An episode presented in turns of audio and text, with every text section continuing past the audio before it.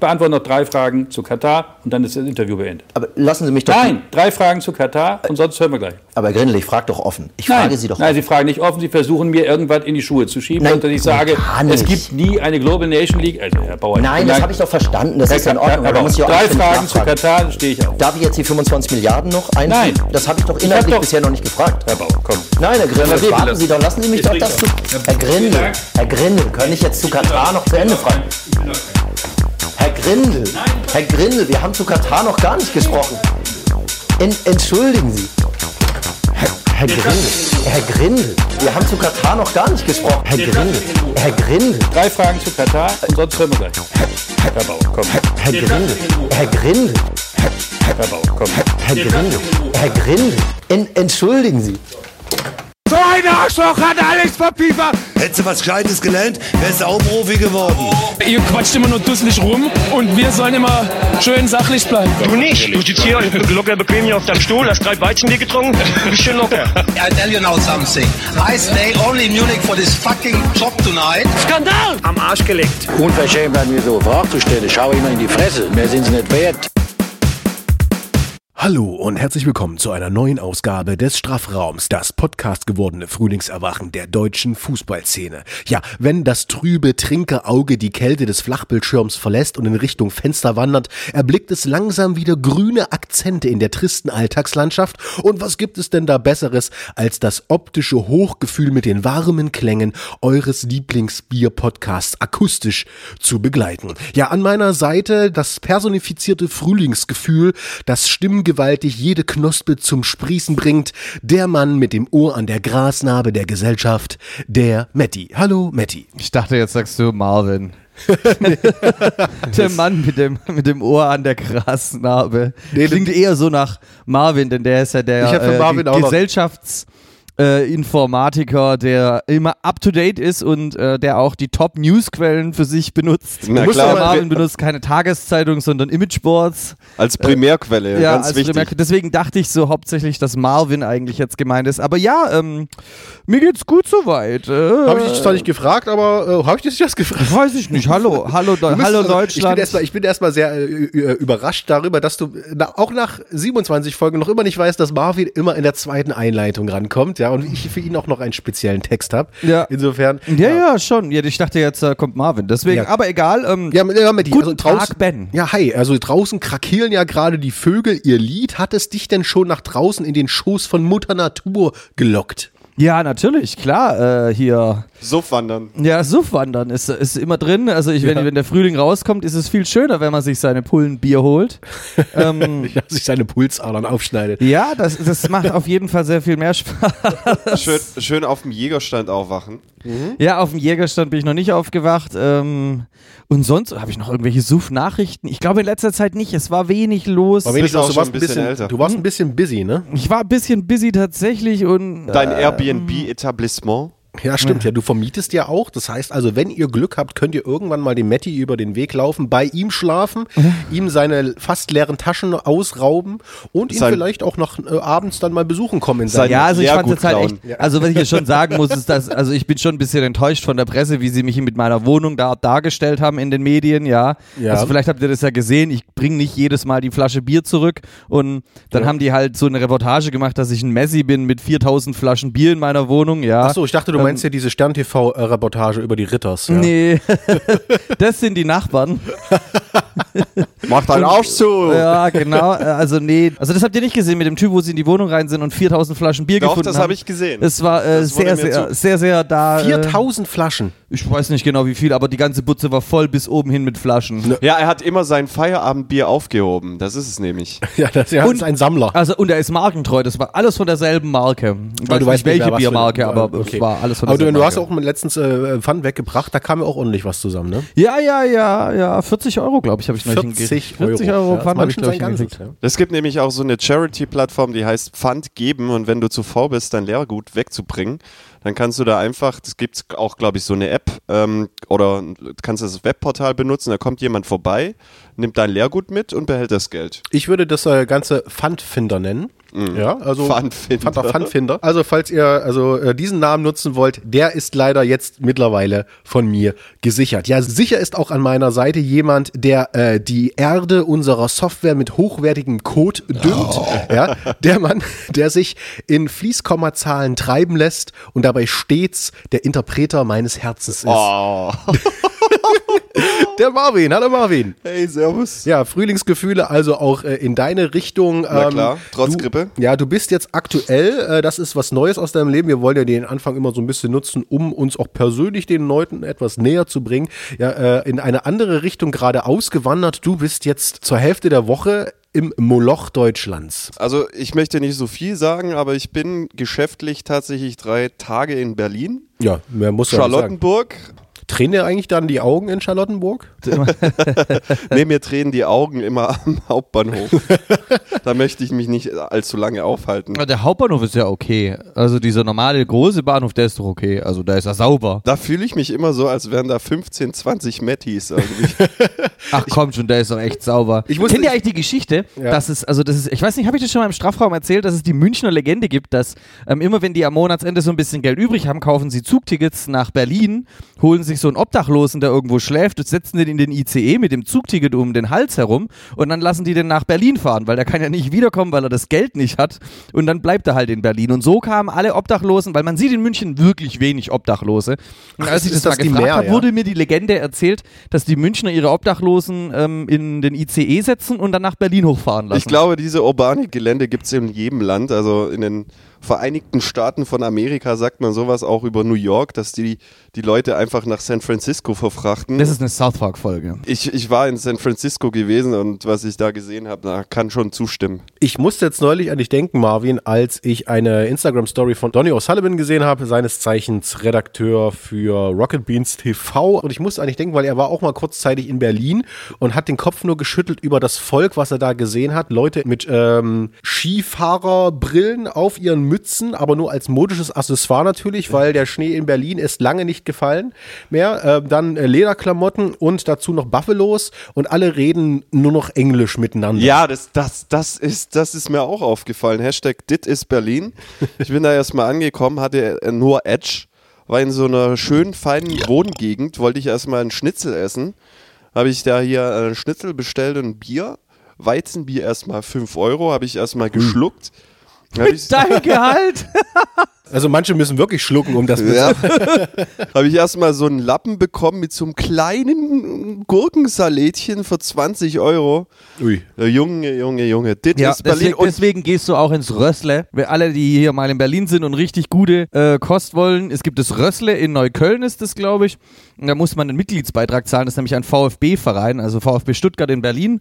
Und die haben sehr guten Wurstsalat für äh, Appel und der Ei für einen schmalen Taler. Von schmalen Taler kann man sich das gönnen. Ja, so ein kleiner Tipp, so Etablissements, wo vorrangig Englisch gesprochen wird, da sollte man auch nichts essen, weil das ist Die, Teuer. Englisch, die englische Küche ist ja auch bekannt für ihren, für ihren Durchfall, den sie da auf dem Teller servieren. Die englische Küche ist eigentlich ganz gut. Die hat einen schlechten Ruf, aber die englische Küche ist ja eigentlich dadurch geprägt, dass ja England als Einwanderungsland, also mit sehr, sehr vielen Kulturen, äh, sehr unterschiedlich und bunt befruchtet wurde. Also indisch zum Beispiel. Currys. Ähm, ja, also das ist äh, eigentlich gar nicht mal so äh, eindimensional, wie man es nur kennt. Also nur das äh, klassische Zeug, was man da letztendlich immer im, im Kopf hat, die fettigen Würst, Würstchen und die Bohnen zum Frühstück. Äh, ich persönlich bin, da, geil. bin ich ein großer Fan von Liebe. Ich, ich liebe herzhaftes Frühstück. Ich bin immer, Ich wenn auch. ich im Urlaub bin, also selten im Urlaub, aber wenn ich dann im Urlaub bin und es gibt ein Buffet, auch für Engländer, äh, ich skippe die scheiß Marmelade und irgendwelchen anderen Müll, Nutella-Brötchen, kannst du dich mit verpissen, aber so eine schöne, so schöne weiße Bohnen und so ein schönes ja, die Würstchen. Bohnen und die Würstchen Oh, und Bacon noch dazu. Kommen die Bohnen aus England? Also werden die dort angepflanzt? Weil dann gibt es bald nur noch diese Bohnen, wenn sie aus der Europäischen Union austreten. Daher wird die Küche bald umgestellt. Da gibt's. Äh, Die verpissen sich alle nach Zypern wahrscheinlich. Aber das ist ein anderes Thema, das wollen wir hier nicht, ansprechen. Aber wir sind ja gerade beim äh, Leben und Leben lassen, beim guten Lebensstil. Und der gute Lebensstil wurde uns jetzt auch wieder zur Verfügung gestellt oder ermöglicht durch einen Sponsor. Wir freuen uns sehr, dass wir in dieser Folge mal wieder einen Bierbrauer an unserer Seite haben, der uns das Vertrauen und vor allem auch sein Bier geschenkt hat. Und Matti, du hast dich um den gekümmert. Es geht um das gute Orca Brau. ja, Orca Brau, sehr sehr geil, aber bevor ich hier das mal erzähle, muss ich Marvin eigentlich eine Klatsche geben dafür, dass er letzte Woche krank war. Wir haben ja schon öfter in Folgen mitgekriegt, dass es mir sehr schwer fällt, Bier, das zu Hause bei mir steht, nicht zu trinken. Ja. Ähm, da hatte ich auch ein bisschen auf Instagram ja natürlich Werbung gemacht, aber durch Marvins Krankheit stand dieses Bier jetzt wirklich eine Woche länger bei mir rum. Und du hast dich nicht daran vergangen. Nee, ich habe mich nicht daran vergangen, weil ich mir wirklich dachte, das ist was Besonderes und umso mehr freue ich mich jetzt natürlich, das zu trinken. Ich hatte übrigens Angst, dass du hier mit zwölf Flaschen ankommst, wo man schon so sieht, oh, der Deckel, der ist ein bisschen lockerer, Ist als mit Wasser aufgefüllt. ist mit Wasser oder mit Sternburg aufgefüllt. Schmeckt aber süffig, ich dachte, das ist ein Pale Ale. Du hast so einen Muckenfuck angerührt oder oder, so. dein, dein Morgenstrahl. Nee, so. ich habe alles in, in seinem Zustand gelassen. Der Typ ist auch echt hammercool. Der Felix, der ist ein äh, komplett selbstständiger Brauer, der tatsächlich selber seine Maische anrührt. 32 Ähm, Jahre alt, ja. Seine Frau klebt die Etiketten noch, ganz klassisch. Ja, klar. Hat ne? sie gut gemacht. Ja, sehr gut, haben sie beide sehr gut gemacht. Ich trinke hier gerade das Wanderlustbier. Ja, wir hatten auch. ja ähm, gemeinsamen Kontakt mit ihm, dadurch, dass wir jetzt ein bisschen gemeinsam den Instagram-Account betreuen, um euch vor allem auch ein bisschen mehr Output auch zu schenken und ein bisschen Interaktion zu ermöglichen. Deswegen konnte ich immer mal ab und zu mal über die Kommunikation mit dem guten Felix drüber schauen. Ein sehr sympathischer Zeitgenosse, der auch Feuer und Flamme war, ob der Idee, uns da zu unterstützen. Es ist also nicht nur einer, der einfach sagt, okay, schicke ich euch mal was vorbei, äh, macht was, dann, was ihr wollt, hau- Hauptsache ihr verlinkt mich, sondern er hat auch in unseren Podcast reingehört, war auch positiv überrascht oder begeistert. äh, das hat man ja nicht ganz so oft bei unseren Sponsoren. Da kommt dann selten dann nach dem Ja, wir hören mal rein. Wir hören mal einfach, rein. Oh mein Gott, was haben wir getan? Wobei Outrage-Marketing kann man ja betreiben. Diese Bierfirma wirbt mit diesem asozialen Podcast. Man merkt schon, dass Marvin längere Zeit jetzt mal in Berlin war. Outrage Marketing, ja, das sind so Begriffe, die, die tauscht man nur am Kickertisch äh, im Büro oder am Vollautomaten aus, ja. Ja, also wie gesagt, dieses Bier, hammer lecker, kann ich nur empfehlen. Er hat einen Shop auch, äh, kann man einfach auf Orca, also Orca wie der Wahl tatsächlich, kann man auf Orca in den Shop gehen und sich tatsächlich, so wie wir das geschickt bekommen haben, auch welches bestellen. Genau. Ähm, sind wir absolut happy. Was äh, jetzt wir gerade trinken, ist das Wanderlust. Du trinkst das Hoppy Brown Ale, das ein bisschen sehr stark hopfig ist. Meins ist äh, Sehr, sehr stark hopfig, ja. sehr geil zitruslastig. Das finde ich sowieso die geilsten Bier. Diese Zitrus-Ales, die äh, gehen bei mir runter wie nichts. Und während der Folge würde ich dann nochmal so einen kleinen Einschmeißer machen, wenn wir das absolut geile Boom Shakalaka Bier trinken, das aus ähm, Habanero und äh, Himbeer äh, Ale ist quasi. Da Das ist würde ich nochmal ein kleines Update geben, wenn ich das dann trinke. Diese Craziness ist äh, auch sein Markenzeichen. Er wirbt auch damit, dass er quasi ein Kreativbrauer ist. Er ist auch im Verband der deutschen Kreativbrauer. Äh, der Nürnberger Felix, der auch all sein Bier selber abfüllt und dementsprechend dann auch freie Hand darüber hat, wie er sein Crafting-Bier selbst gestaltet. Dementsprechend kommen da ein paar äh, Geschmäcker an unsere Gaumen, die man vielleicht so noch nicht kennt. Bin ich auch sehr gespannt, würde auch mal einen Schluck davon trinken. Ich habe ja gerade das Bufarana, das du auch in, in unserer Instagram-Story erwähnt hast, da zitterte dir schon die Hand. Ja, da war ich so, da war ich so verkadert. Leck mir mal Arsch, hatte ich den Tremor des Todes. Äh, so kreativ wie seine Biere sind auch die, die Wortschöpfungen seiner Events, zum Beispiel das Schluckgeflüster, das ist sozusagen so ein Bier-Tasting von äh, seinen, seinen, seinen Marken. Da kann man jederzeit bei ihm vorbeikommen und In da Nürnberg. letztendlich äh, feiern. Er feierte auch letzte Woche, das passte fast direkt wie die Faust aufs Auge, wenn der Marvin nicht krank gewesen wäre. Äh, denn an dem Tag, als wir eigentlich, oder ne, in dem Wochenende, als wir eigentlich aufnehmen wollten, gab es auch noch ein Firmenjubiläum. In dem Sinne herzlichen Glückwunsch an Felix, dass äh, wir hoffen, dass er mit seiner, äh, mit seinem, Entschuldigung, mit seinem Orca-Brau äh, noch uns lange oder Deutschland noch lange erhalten bleibt. Und äh, wir freuen uns sehr darüber, dass er uns gesponsert hat. Ich glaube, wir sollten so ein Rating-System einführen, wie viel Rülpser wir pro Folge machen. So gut ist das Bier. Das ist ein Qualitätsmerkmal. Ja, dann Rülpsen ist das ein Herz Qualitätsmerkmal. gesund. Ja, genau. Das dient der Verdauung, also insofern äh, ist das eigentlich letztendlich nur ein gutes Zeichen, wenn wir hier ab und zu mal ins Mikrofon belögen. Wir belögen auch äh, generell auf Instagram alles raus und deswegen wollen wir das erste Segment unserer heutigen Folge, bevor wir zum Hauptthema kommen, gerne noch mit etwas füllen, was wir durch die Interaktion mit euch äh, im Internet quasi aufgemacht haben. Denn ich habe euch äh, heute vor dieser Folge gefragt, was wir denn besprechen sollen. Ihr konntet euch damit einmischen und eingemischt haben sich einige. Ähm, da kam unter anderem von unserem Lieblingsedelhörer, der Premium-Hörer unseres Herzens, äh, dem Günki, unter anderem zum Beispiel der Themenvorschlag, dass wir über diese neue super extrem Herrenrassenliga äh, reden sollten und da sehr drüber abpöbeln wollen. Das ist aber so ein interessantes Thema, da würde ich sagen, das machen wir vielleicht sogar mal als äh, spezielles Thema einzeln auf. Da kann man sicherlich noch äh, eine ganze Folge mit füllen. Aber unter anderem haben auch sich mehrere Leute gemeldet und vor allem ähm, die deutsche Nationalmannschaft als Thema äh, reingestellt, die ja heute im Qualifikationsspiel für die EM gegen Holland ran äh, Ja, muss. Klassiker. Dementsprechend passt das eigentlich ganz gut. Wir wollen die ganze Folge jetzt nicht damit füllen, sondern nur mal kurz darüber reden. Und äh, der Vorschlag kam unter anderem vom User, den ich wegen des Namens hasse, N3G9F2FREYC10. Du weißt, dass ich dich meine. Vielen Dank dafür. Und äh, da ist meine Frage an euch. Guckt ihr denn heute überhaupt das Fußballspiel Deutschland gegen Holland? Oh, ja. Oder verfolgt ihr denn überhbt noch die Also, Län- wenn, Länderspiele? wenn, ich, wenn ich die Wäsche aufhänge, vielleicht. Und da du nie wäschst. das ist mir irgendwie komplett ab, abhanden gekommen, dieses Interesse. Ich schaue alle 10, 15 Minuten vielleicht meinen Live-Ticker rein, ob sich da irgendwas getan hat, aber ansonsten muss ich sagen, berührt mich das gar nicht mehr so. Also mich, mich ärgert das nur tierisch, dass keine Bundesliga stattfindet und dass schon wieder Länderspielpause ist. Mal wieder, ja. Also man hat Ja. irgendwie subjektiv das Gefühl, dass die Länderspiele immer mehr werden. Also nicht nur subjektiv, sondern objektiv ist es ja auch belegbar. Und man kommt irgendwie gar nicht mehr dazu, die Bundesliga, also das Liga, den Ligabetrieb irgendwie in vollen Zügen zu genießen. Geht dir das auch so, Maddie? Ja, ich werde meine Dauerkarte auch nächstes Jahr, glaube ich, abgeben. So für ein Jahr werde ich die mal jemand anders geben. Ich habe nicht mehr so Bock, dauernd ins Stadion zu gehen, weil alles zu viel wird. Also hier, das, da, das, jenes. Immer äh, mir zu viel. Ich habe mal wieder Bock, nur ins Stadion zu gehen, wenn ich Bock habe. Und dann ist immer der nächste Event und dann das und jenes. Deswegen werde ich nächstes Jahr mir keine, also meine Dauerkarte für ein Jahr mal abgeben und dann soll jemand anders mal 18 Spiele die Saison im arschkalten Wetter das sich geben. ich habe sowieso Fokus auf VfB zweite Liga dann nächstes Jahr, da habe ich Bock drauf. Und was ich noch sagen wollte, ich habe rausgefunden, mh, mit dieser äh, Nellerspielpause habe ich das rausgefunden, dass ich ein schlechter Mensch bin. Ach, äh, jetzt erst? Ja, als ich gehört habe, dass äh, Horror-Tackle gegen Leroy Sané, habe ich erst dann mir die Zusammenfassung angeschaut, weil ich sehen wollte, ob er verletzt ist. Und dann hätte ich mich einen kleinen Tick darüber gefreut, wenn ihm jetzt nicht ernsthaft was passiert wäre, sondern nur so vier bis acht Wochen hätte ich mir gewünscht für ihn, Ja. weil dann hätte er Manchester City gef äh, gefehlt und dann hätte dessen Vorteil für Liverpool vielleicht bedeutet. Das stimmt allerdings. Es sah aber auch sehr schmerzhaft aus, aber er hat, er hat nichts davon getragen. Naja, weil Also- man noch jung ist. Nee, also das Schlimme finde ich auch, dieser Länderspielzirkus ist wie ein Fußballverein für Amateure. Also man merkt auch teilweise ganz deutlich, wenn Länderspielpause ist, da sind Leute Fußballfans, die normalerweise überhaupt gar keine Fußballfans Aber das gab's sind. schon immer. Das gab's schon immer. Das gab es schon immer, aber man sieht es ganz deutlich an der peinlichen Durchführung der Choreografien, an der mangelnden Stimmung, äh, überhaupt gar keine Fangesänge, um jetzt schon im Thema vorauszugreifen. Aber das ist, und die Kommentare, ja, auch sehr, sehr unqualifizierte Kommentare. Yogi raus, hoffentlich wird der Nasenpopel heute rausgekegelt und so. Na, Sache. oder, oder der, wie dieser Skandal von dem, dass der, der, der Typ da hier noch, dieser Reporter, der privat im Stadion war, André hat dann so Vogt.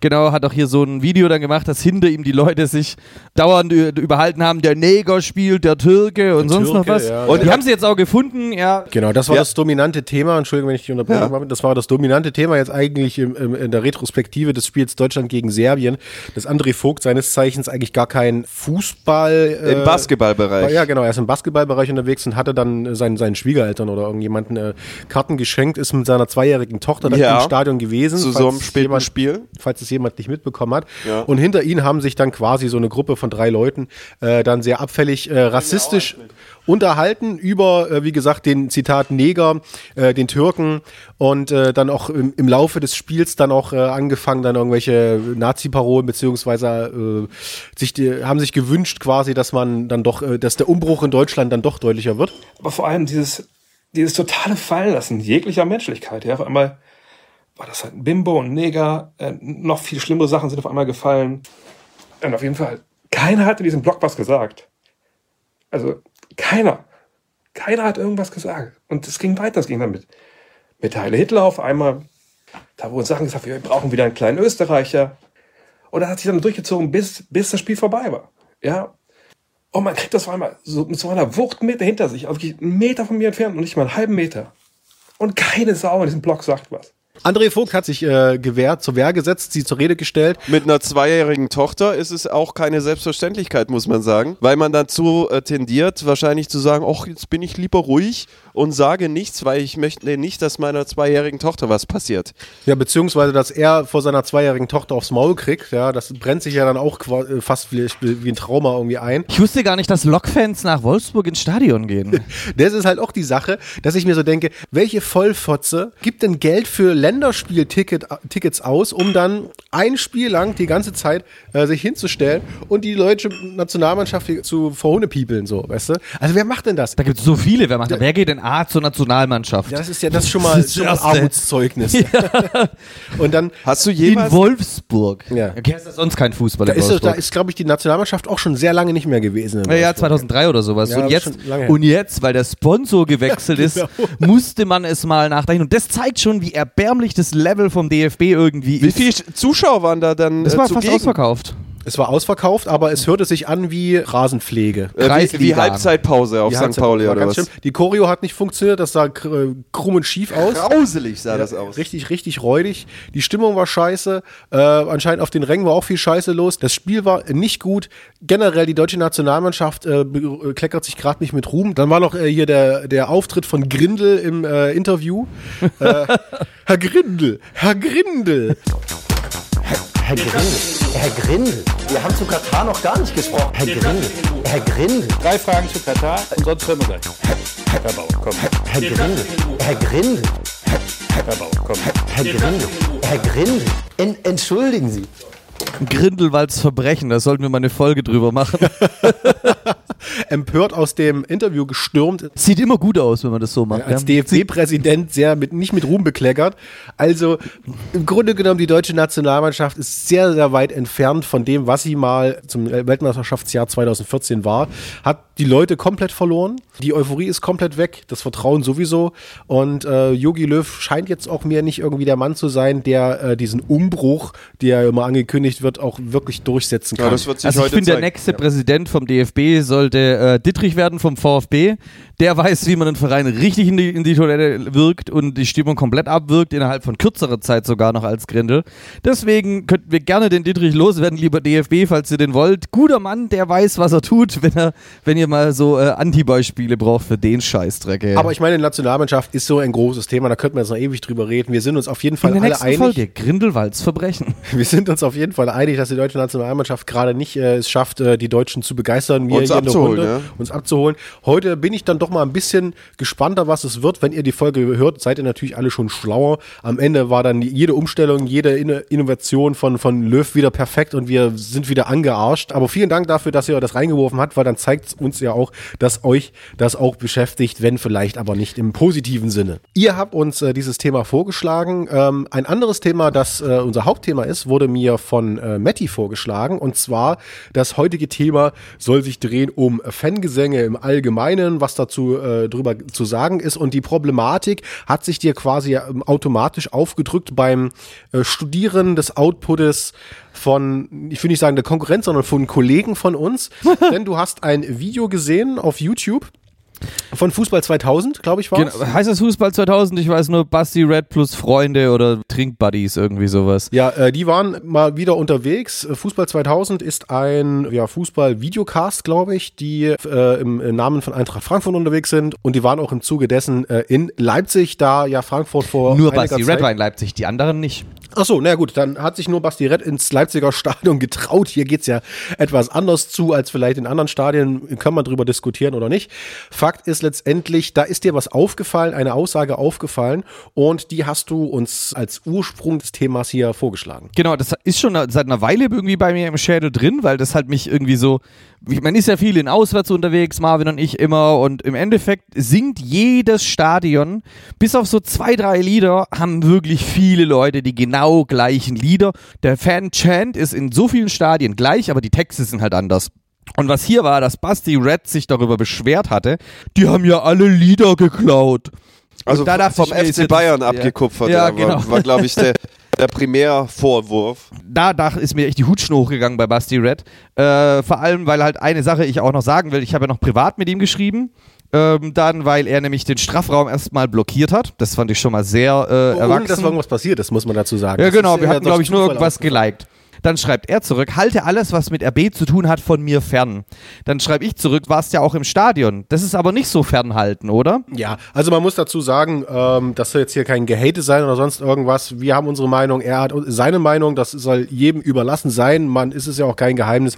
Äh, Basti Red als sehr, sehr erfolgreicher äh, Fußball-Podcaster äh, hält seine Kritik und seinen Spott gegenüber anderen Mannschaften, unter anderem vor allem auch RB Leipzig, jetzt nicht im Zaume und hat das quasi als Experiment vielleicht mal gemacht, um zu schauen, wie das hier abgeht, äh, um das Ganze jetzt sozusagen nochmal zusammenzufassen. Was man immer liest, ist, dass vor allem Leute, die es jetzt mit RB nicht haben, und das sind ja einige, sich äh, vor allem über den Stadionsprecher zum Beispiel, über Tim Tölke echauffieren, der auf seine Art und Weise die Mannschaftsaufstellung sehr ähm, Zugeguckst. sehr zugeguckst immer abhält, indem er aufs äh, Spielfeld läuft und dann äh, manche sagen rumhampelt, manche sagen sportlich anmoderiert, ja. Mit der Klopffaust. Und so einem Fechtschritt, so einem Fechtausfallschritt nennt sich das, glaube ich, was er immer macht. Das äh, ist Geschmackssache. Ich finde nicht, dass das den Fußball jetzt irgendwie nachhaltig zerstört. Das ist nun äh, wirklich Latte. Was ich aber, wie du auch schon richtig sagst, immer sehr faszinierend finde.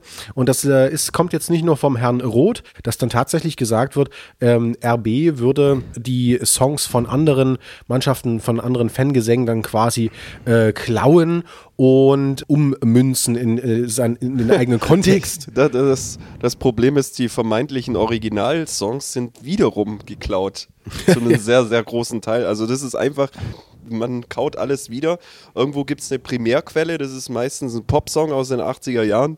Und dann wird es einfach ähm, adaptiert auf den Verein und mit etwas Textänderung angenommen.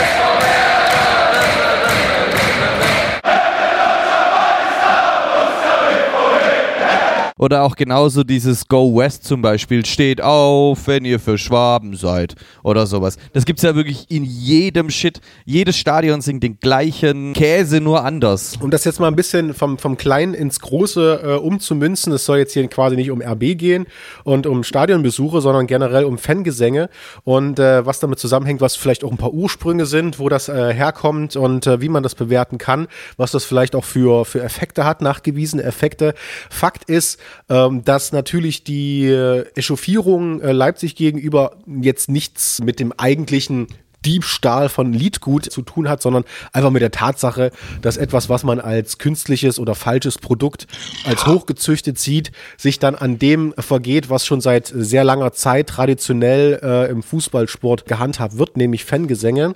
Und da gibt es ähm, zwar nicht so viele Arbeiten darüber wie jetzt über Frauenfußball, was wir Mhm. rausgefunden haben, aber es gibt durchaus äh, wissenschaftliche Beleuchtungen und Bewertungen ähm, hinsichtlich des Fangesangs im Fußballkontext. Und da wird immer geschaut, wo liegt eigentlich der Ursprung des Fangesangs? Ist das wirklich nur fußballtypisch oder gab es das schon mal irgendwo anders bei irgendeiner Sportgroßveranstaltung? Also ich weiß nur der Ursprung des Fußball-Fangesang. Also das kann man historisch datieren auf den 9. September 1967. Das war, wo könnte es denn anders sein, in Liverpool. Genau. Und da war der Nebel sehr, sehr dicht und es gab einfach eine Gruppierung von Zuschauern, die haben einfach nicht gesehen, wer das Tor geschossen hat. Und haben dann ähm, gerufen, wer hat das Tor geschossen, wer hat das Tor geschossen. Daraus ist, ist der erste Fußballgesang entstanden. Genau, und You'll Never Walk Alone war zu der Zeit natürlich äh, der Top-Pop-Super-Song und überall auf Platz 1 lief auch überall. Und als es dann halt dementsprechend war, war ja auch so, ähm, dass es dementsprechend wie die Faust aufs Auge gepasst hat, weil ja dieses neblige Spiel war. Und die Spieler haben ja auch ihre Fans nicht gesehen. Und daher auch You'll Never Walk Alone. Sozusagen der, der akustische Leuchtturm im Nebel, ja, der äh, den Weg äh, weist. Doch Schon sehr, sehr romantisch, muss ich sagen. Ich wusste es auch nicht, dass tatsächlich You Never Walk Alone mit das erste Mal im, bei einer Sportgroßveranstaltung im äh, Kontext des Fußballs etwas war, was sozusagen zurückdatiert der Ursprung äh, gewesen ist. Und da muss ich sagen, finde ich es noch umso schlimmer, wo wir nämlich bei Echauffierung Ja. und Empörungswelle sind hinsichtlich von Adaption und Übernahme, dass in Dortmund, äh, auch woanders, auch in Mainz, ähm, Pauli. auf St. Pauli, aber vor allem in Dortmund als das Stadion, das ja quasi als Monopol des, der Fußballstimmung sich selbst auch äh, oftmals sieht, äh, das vor jedem Spiel gesungen wird. Und das hasse ich. Weil du es ja direkt eins zu eins klaust. Du suchst dir noch nicht mal dein eigenes Ja. Lied. Ja, das wäre ja noch so, alberner. So ein, so ein Ruhrpott-Lied oder sowas. Oder dann singst in Deutsch oder sowas. wa- Irgendwas, aber nicht eins zu eins das kopieren und dann sagen, aber wir haben Tradition. Du hast deine Tradition geklaut. Dein, dein Ursprung, das ist ja in den 90ern entstanden. Das hat auch noch 30 Jahre gedauert, bis sie sich's geklaut haben. Irgendwie 88, 89 haben die da erst angefangen. Äh, mit You'll Never Walk Alone Never Walk Alone war Dortmund. 63. Hä? 63. Ja, nee, aber in Dortmund haben sie erst so. später angefangen. In Ja. Dortmund haben sie dann 30 Jahre später gemerkt, oh, das ist ja ganz cool. Dass die Dortmunder Fans ja des Englischen mächtig sind, das haben wir ja oftmals bewiesen. I'm uh, I'm early. Also, also ich bin ehrlich. Uh, uh, uh, uh, we we drink together with with other group.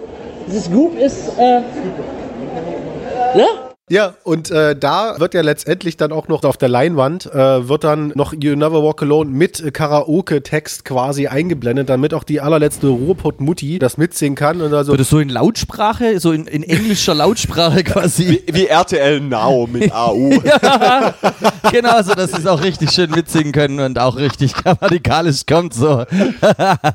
und ich verstehe im Nachhinein, also immer noch nicht, warum die Leute das auch mitmachen. Also warum, der Dortmunder ist ja ein sehr stolzer. Ja, der Dortmunder ist sehr stolz auf das eigene, auf sich selbst, auf die eigene Identität.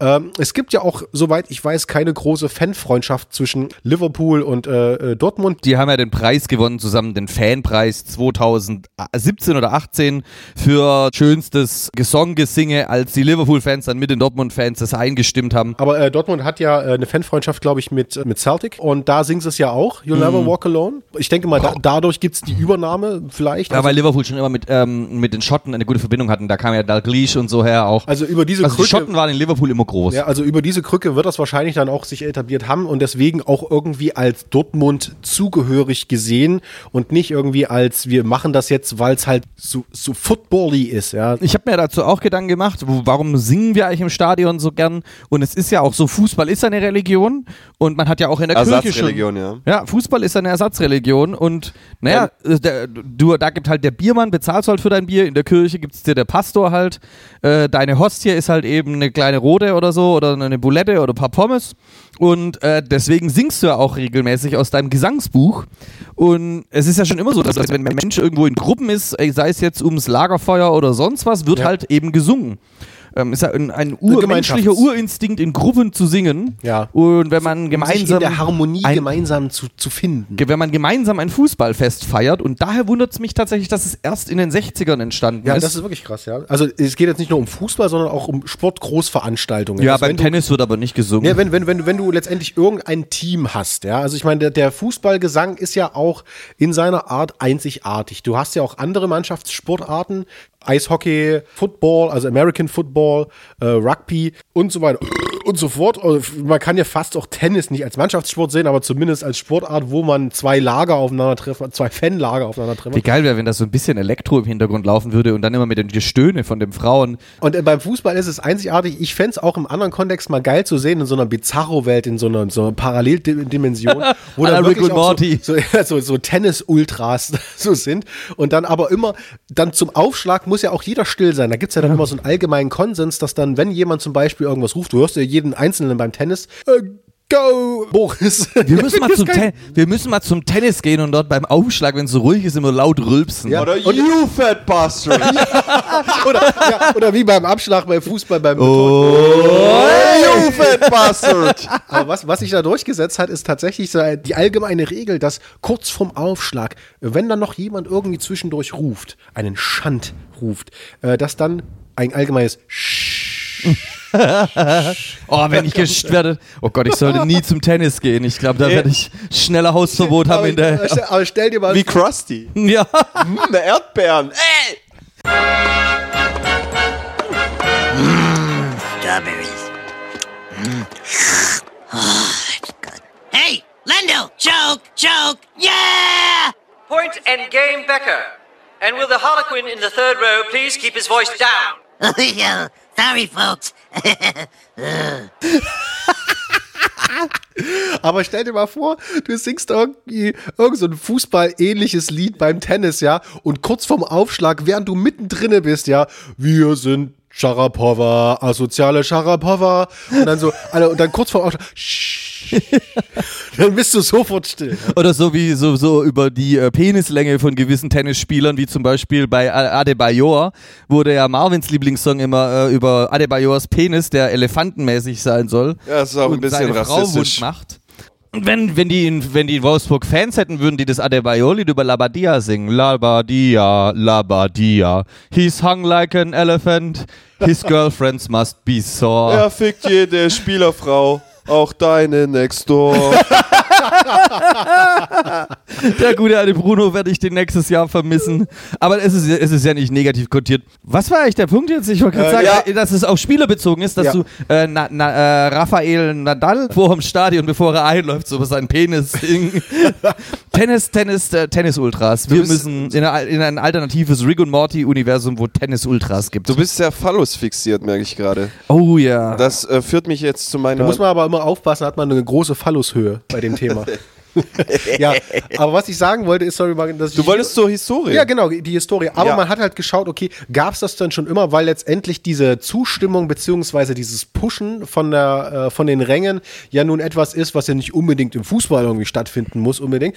Und äh, es gibt tatsächlich keinen, also wirklich nicht nachweislich eine Sportgroßveranstaltung, wo das schon mal vor dem Fußball irgendwo aufgefallen ist oder in irgendwelchen Texten niedergeschrieben wurde. Man hat natürlich dann geguckt, okay, wo gab es dann große Massen, die halt regelmäßig einer, einem Team oder einem, einem Player oder einem Kämpfer letztendlich da zusprachen. Hat man auch zum Beispiel im alten Rom geguckt, ja, klar, Brot und Spiele.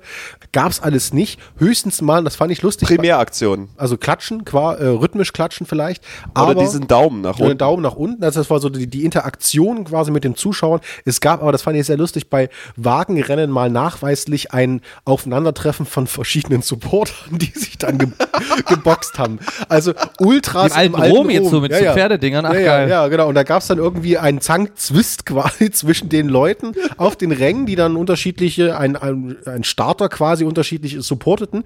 Und die hatten sich dann in den Haaren und haben sich dann gegenseitig geboxt. Hey, du Aber das, ich fände es so geil, wenn bei, im alten Rom so Musikanlagen gewesen wären. Weißt du, wenn es so in die finale äh, Sudden Death Phase geht oder sowas, da kommt Scooter dö, dö, dö, dö, dö, dö, dö, oder Kernkraft dö, dö, dö, dö, dö, dö, dö, dö, dö, dö, dö.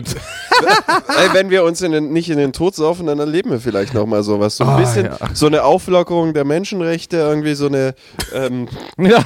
Purge oder was? ir- ir- irgendwie, da wird so eine Insel aufgeschüttet und da wird ein Staat gegründet und dann gelten besondere Gesetze und dann sehen wir vielleicht mal Gladiatorenkämpfe. Ich habe ja schon immer gesagt, dass ich mir das gerne in Bremen wünsche. Das ist jetzt nicht das produktivste Bundesland. Einfach ein Zaun drum und drinnen drin hast du deine Anarchie. Bremen, warum Bremen? Warum Weil das auch so am Wasser liegt und so, da, man könnte das Weserstadion weiter betreiben, außerhalb, kleinen Graben drumherum und dann hast du trotzdem weiter den Bundesliga-Verein, der ist nicht äh, angegriffen davon, aber der Rest von Bremen kann einfach einen Zaun rum. Äh, so wie halt bei diesem Film äh, Klapperschlange in äh, New York und so. Wir haben jetzt über die Historie ge, äh, gesprochen, da müssen wir auch ein bisschen differenzieren. Primärreaktionen, rhythmisches Klatschen, Kurzgesänge und Lieder. Also Ach, jetzt kommt wieder der Akademiker Marvin. Der hat wieder was gelesen. Erzähl mal, Marvin. Erzähl doch mal. Wir wollen ja auch ein bisschen so, ihr wollt ja auch ein bisschen Service für die Leute hier betreiben. ja, wir müssen ja auch einen Mehrwert bieten. Dass der Strafraum einen Mehrwert hat, ist auch nur eine Mehr. Ja, aber doch, ich, ich habe einen Mehrwert und zwar dieses Bier. Normalerweise ist der Uwe, also der U letzte Schluck. Ja, der Spuckschluck. Der Spuckschluck heißt bei im Schwaben Uwe, unten wird's eklig.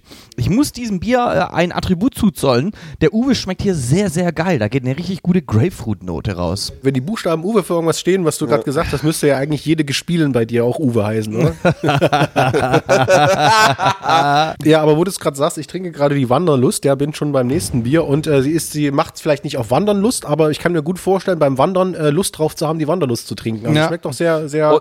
sehr gut. Und das, und das äh, Etikett, da muss ich auch noch mal kurz drauf eingehen. Ähm, das wollte ich eigentlich zum, zum Beginn sagen. Es ist ein Achteck mit einem äh, schönen Bild drin und, und diese Schriftart und alles ist My hipster senses are tingling. Also, das, ist, das ist so wie wenn, was weiß ich, so eine Haute Couture Boutique in Berlin aufmacht Ja. mit, mit einer Website, die mega hipster ist. Genau Und die haben dann immer nur so, so einen komischen kurzen Namen, so Flan oder so. Ja, genau. Wirklich Design 2.0. Ja, auf jeden Fall. Muss man echt sagen an dieser Stelle. 2.0 auch für euch der informative Wert hier äh, dieser Folge, denn Marvin, du wolltest gerade strukturell den Fangesang Ja, so ein genau. bisschen auseinandernehmen, denn wie gesagt, äh, wissenschaftlich wird sich definitiv auch mit dem Fangesang beschäftigt, nachdem man so dann tatsächlich äh, das auf Liverpool festgepinnt hat und da wiederholen sich gewisse Strukturen, nicht wahr? Ja, und ähm, fangen wir mal ganz oben in der Pyramide an. Und zwar sind das jetzt wie Lieder You Never Walk Alone. Also es ist wirklich ein ganzes Lied. Man hat eine Hook, man hat eine erste Strophe, zweite Strophe, dritte Strophe und man hat im Allgemeinen sehr viel Text, äh, den man dann verinnerlichen muss. Das heißt, es ist ein sehr äh, komplexer Vorgang, dieses Lied dann vorzutragen. Das finde ich auch immer am Anfang, wenn quasi ein neues Lied im Stadion angesungen wird, was noch nie quasi wir gehört haben, ähm, habe ich schon sehr oft Dinge gehört, wo ich gar nicht dann oder wo das so nicht verteilt wurde, weil ich ja nie in den Fankurven sitze. Ist es schon schwierig, bis sich so ein Song dann auch etabliert, finde ich. Ja, das ist, das ist schwierig, das verbreitet sich nicht so wie so ein Buschfeuer. Also du musst dich rankämpfen. Du greifst als allererstes natürlich die Hook auf, ja. Die Hook muss natürlich ins Ohr gehen wie Honig, die muss gut einprägsam sein und dann kämpfst du dich vor, ja. Das ist ein wahnsinnig komplexer Lernvorgang. Genau, Für den ja, Fußballzuschauer. Ja, ja wenn mit, mit dem Atom, wie du Bier drin hast, geladen bist, ein Wunder, dass du überhaupt irgendwas kannst eigentlich. Ja. Deswegen ist ja auch tatsächlich äh, das beliebteste Fußballlied zurzeit immer noch Seven Nation Army von den White Stripes. Ist es wirklich so? Ich finde ist wirklich furchtbar. Ja, genau, ist es ja auch. Und deswegen läuft es ja auch beim FC Bayern, weil man nämlich, was Marvin gerade gesagt hat, sich keine Lyrics merken muss. Und den Ursprung hat es tatsächlich bei, äh, bei wem soll es sonst sein? Bei den Belgiern. Bei den Belgiern. Brügge hat nämlich irgendwie war das kam das da irgendwie im Radio auf endlos Repeat, als die zum Stadion gezogen sind in den in den Pubs, keine Ahnung. Und dann sind sie halt im, im Suff natürlich mit einem Dö, Dö, Dö, Dö, Dö, Dö, ins Stadion gezogen. Dann hat Brügge Mailand besiegt. Und von da an war das so der Song, den die gesungen haben. Dann hat nämlich irgendwann mal ein Jahr später Mailand Brügge besiegt und haben sie gesagt, so, jetzt gehört uns nicht nur die, die drei Punkte, sondern auch euer Song. Ja. Und dann haben die Mailänder den Song mit zu sich genommen, haben dort auch wieder dö, dö, dö. Dann wurde Italien 2006 äh, natürlich Weltmeister und dann ging es weiter und die, äh, weil das erste Mal irgendwie im Stadion wohl Stimmung war bei Nationalmannschaften, hat die, hatte die UEFA und die FIFA sich gedacht, super, das spielen wir jetzt einfach jedes Mal, bis es im Kopf der Leute richtig sich in die, in die Weichrinde eingebrezelt hat. Ja. Und deswegen läuft immer jetzt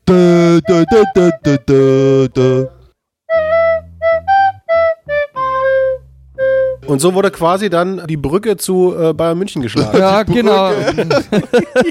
Das ist ja in München nicht die Torhymne gewesen, die dann abgespielt wird, sondern da gab es ja davor gerade auch noch im Olympiastadion.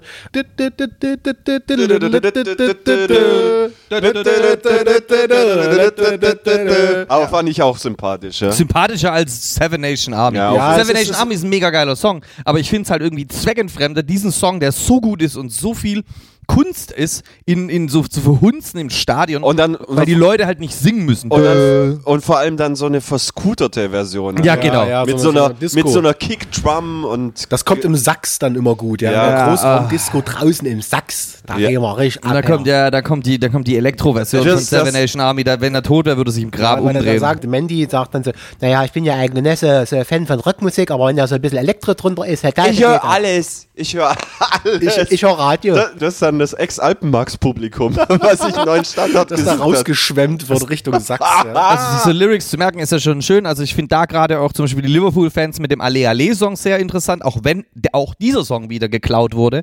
Der Typ, also die zwei Typen, die den Song geschrieben haben, haben Porto als Vorbild genommen, weil die auch einen Ale Ale Song hatten und das fanden die Liverpool-Fans so cool, dass sie ihren eigenen Ale Ale Song gemacht haben, der ja jetzt gerade sehr stark frequentiert international gesungen wird und den ich auch sehr, sehr geil finde, muss ich wirklich sagen.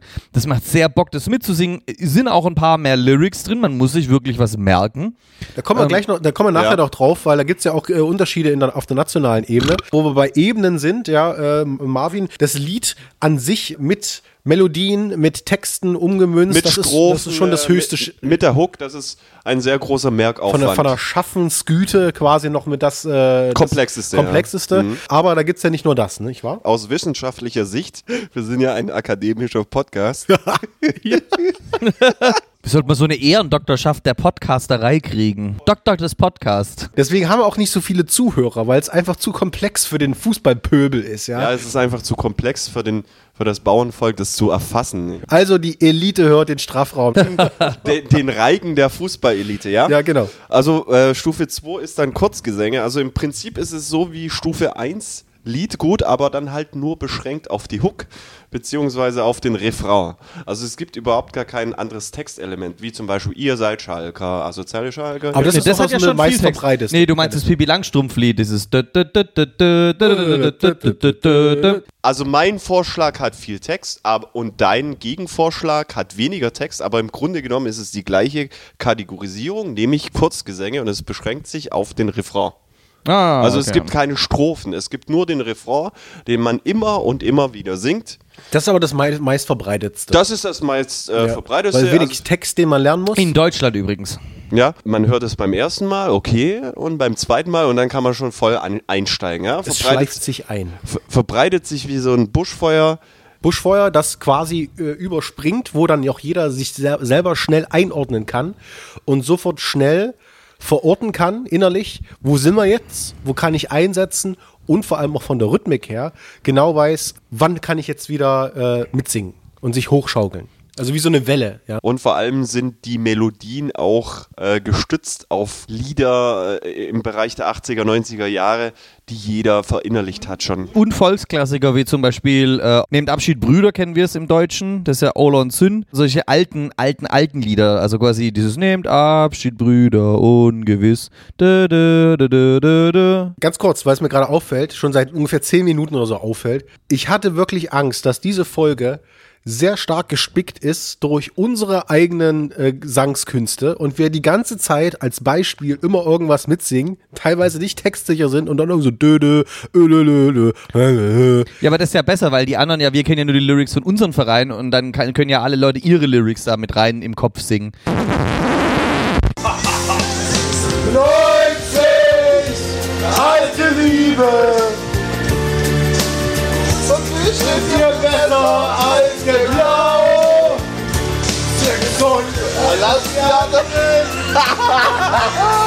Ja, nee, ich wollte, ich wollte nur sagen, ähm, was, was das Interessante ist bei diesem, was Marvin gerade sagt, diese zweite Ebene, also unter der, unter der Spitze der, der schöpferischen Spitze, quasi Ja, also dieser, ähm, diese Kurzgesänge, die zeichnen sich vor allem dadurch aus, dass sie einen gewissen Rhythmus immer wieder haben, also ein bisschen unterschiedlich, aber dennoch einen relativ gleichen Rhythmus und das wurde damals auch äh, bei Liverpool beziehungsweise im Rahmen der Entwicklung in England äh, festgelegt, dass es ja wirklich einen Urrhythmus gibt, ja, dass die Fans irgendwann mal so ein Metrum quasi festgelegt haben, so ungefähr in, im Rhythmus muss es sein, damit man seine Mannschaft gut unterstützen kann.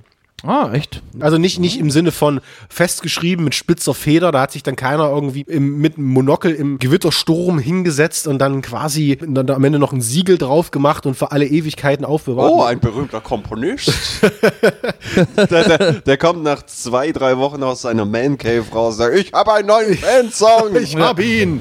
Und dieser Die Gebotstafel. So sei es. Das ist auch die verlegene Antwort auf die Frage, warum eigentlich erst im Rahmen von Fußball Fangesänge so groß geworden sind und nicht schon vorher, weil nämlich auch im Rahmen von Massenmedien und von Popmusik natürlich auch Hymnen und äh, Melodien so weit verbreitet waren, dass jeder damit was anfangen konnte und jeder das schon mal irgendwo gehört hat. Also dieser Zusammenhang zwischen medialer Entwicklung und Fußballgesang, den gibt's auf jeden Fall. Ein Ding habe ich auch noch anzufügen, das ist ja in England spezifisch, was ich auch noch sagen wollte, was ich irgendwie merkwürdig finde, aber irgendwie auch gleichzeitig cool, ist, dass die ja Fangesänge haben, die sich spezifisch mit Spielern beschäftigen und da auch einer meiner absoluten äh, Songs, äh, Lieblingssongs drin ist, ist nämlich Mo Salah, Mo Salah, Running Down the Wing.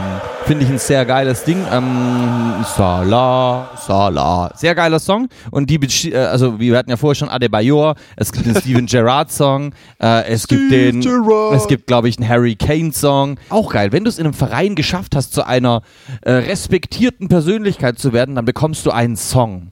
Ja, wenn du reputabel bist, dann hast du halt so einen eigenen Kurzgesang. Also wir halten hier fest, You Never Walk Alone, klar, ist ein Lied, das äh, Ja, Strophe für. Strophe gesungen wird, aber das weit verbreitetste ist tatsächlich der, der, der Kurzgesang. An Der sich. Kurzgesang. Ja, ja. Ja. Wäre ja auch ein bisschen merkwürdig, weil ein Lied mit Aufbau, mit Brücke, mit Spannungsbogen eignet sich natürlich auch nicht in der Kurve im sportlichen Rahmen als äh, Unterstützung, als pushendes Element. Aber es gibt ja noch etwas äh, weiter, es geht noch weiter tiefer. Es geht noch ein bisschen weiter tiefer, ja. Es gibt ähm, auf der dritten Stufe der Pyramide ist rhythmisches Klatschen einkategorisiert. Das kennen wir ja alle. Dam, dam, da, da, dam, da, da, da, dam. Ich sag doch, ich sag doch, ich sag doch, das wird so eine Folge, wo wir wie solche Affen irgendwie nur Ja. so reingröbeln. so, so, ein, so ein generisches Template, irgendwie seit den 90er Jahren bekannt. Dazu habe ich äh, Besser eine, als den Hannover-Song zu singen. Dazu habe ich eine Geschichte. Da haben wir wieder den Bogen im Rahmen eines äh, Länderspiels äh, mit ein paar Leuten damals. Da waren wir noch ein bisschen jünger, so Ende, ja, so Ende unserer, unserer Teenagerzeit. Äh, auch mit ein paar Schneeflocken. Heute würde man, heutzutage würde man sagen Schneeflocken. Früher war das natürlich jetzt nicht ein äh, Begriff, der en vogue war. Auch ein Länderspiel geguckt. Und unter anderem war da auch jemand dabei, die kam, naja, so, so Dreadlocks, äh, hat sich überhaupt nicht für Fußball interessiert, war eher so, naja, in der Welle der Euphorie, was so Länderspiele damals betrafen, so ein bisschen mit, Mit, dabei. mittragen lassen. Hat aber ein bisschen mitgeguckt und kam aus so aus der linken Ecke. Oh- Ohne Bewertung, sondern aber, ne, bei denen gehen dann auch hier und da bei gewissen Sachen ja auch immer die Alarmglocken an. Und bei einem Deutschlandspiel, Deutschland hatte irgendwie gewonnen, ich weiß nicht mehr gegen wen das war, äh, wurde dann auch dieses rhythmische Klatschen eingeleitet mit, tü, das kann ich jetzt nicht nachmachen, das ist so blöd, aber mit Sieg. Das, das machen wir dann als Intro. Leider konnten wir auf die Schnelle kein Audiobeispiel finden. Deshalb kommt jetzt das Ergebnis, wenn man Sieg und Fangesang googelt. Wir bitten Sie jetzt, sich von Ihren Sitzplätzen zu erheben. Zum Gedenken an Hermann Rieger folgt eine Schweigeminute.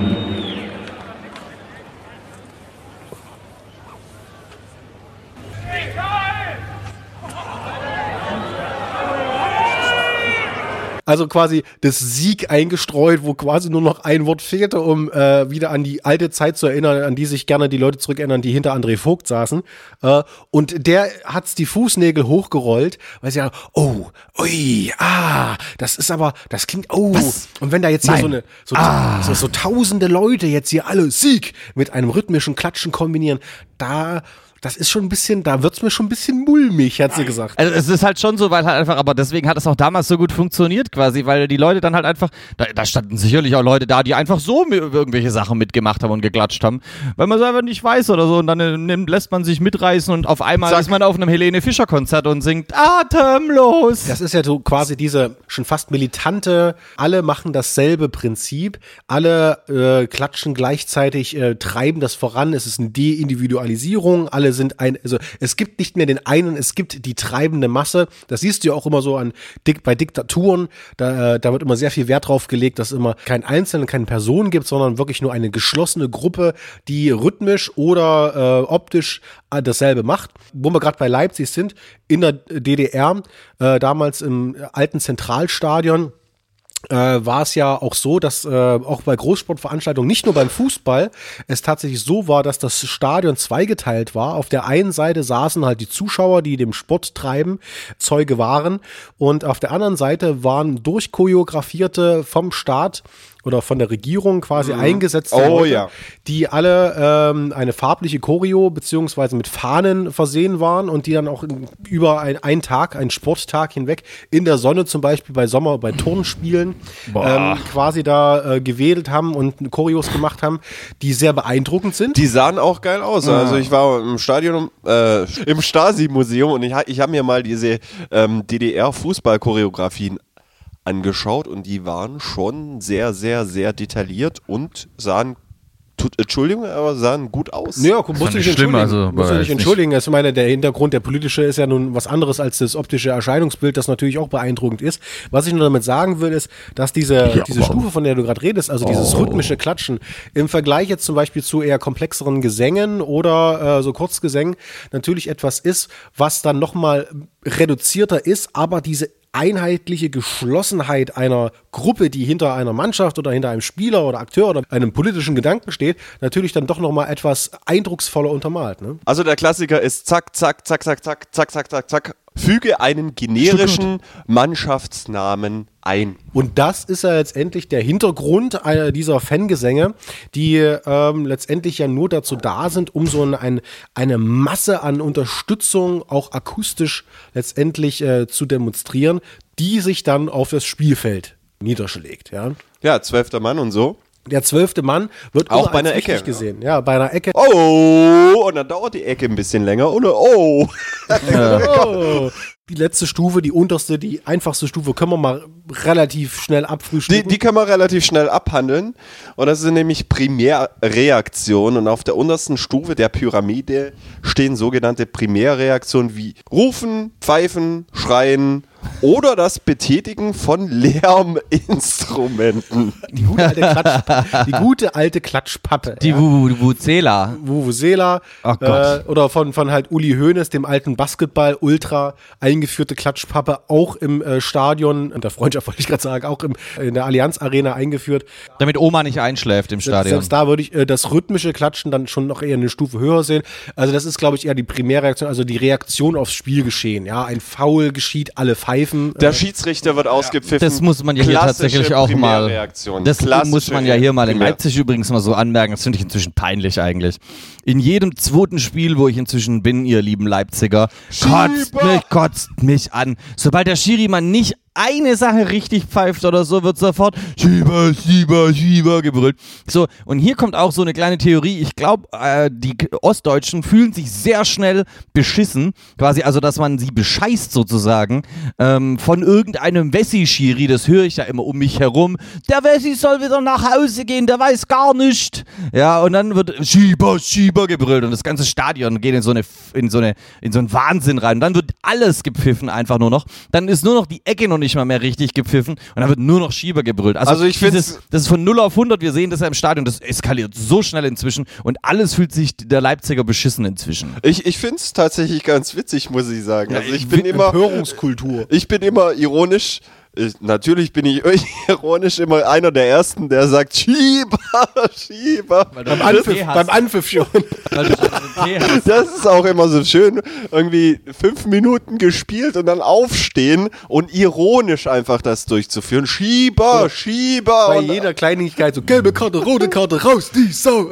da ist schon gelb, Junge. ich, möchte, ich möchte gerne zwei Sachen dazu sagen. Die erste Sache ist, dass es natürlich diese Empörungswelle in jedem Stadion gibt, dass halt wirklich so übergreifend jeder Pfiff des Schiedsrichters gegen die eigene Mannschaft immer als Angriff auf die Seele des Fußballs gesehen wird. Hingegen, wenn er dann mal was für die eigene Mannschaft pfeift, dann sofort ein höhnischer Applaus erteilt wird. Aber ich möchte Klassische Primärreaktion. ich möchte aber auch an dieser Stelle anmerken, dass du diese selbe Sache schon mal in einem anderen Folge gesagt hast, exakt mit denselben Worten, lieber Matti. Und dass man an dieser Stelle definitiv gerne nochmal das äh, Korsakow-Syndrom einspielen kann.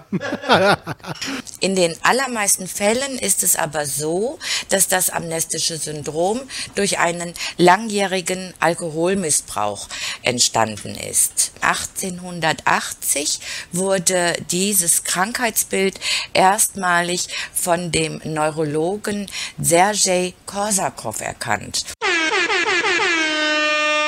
Also wir sind uns einig quasi, es gibt verschiedene Ebenen der Unterstützung, äh, kom von komplex bis zu relativ einfach, also Reizreaktionsschemata, die sich da äh, im Stadion niederspiegeln.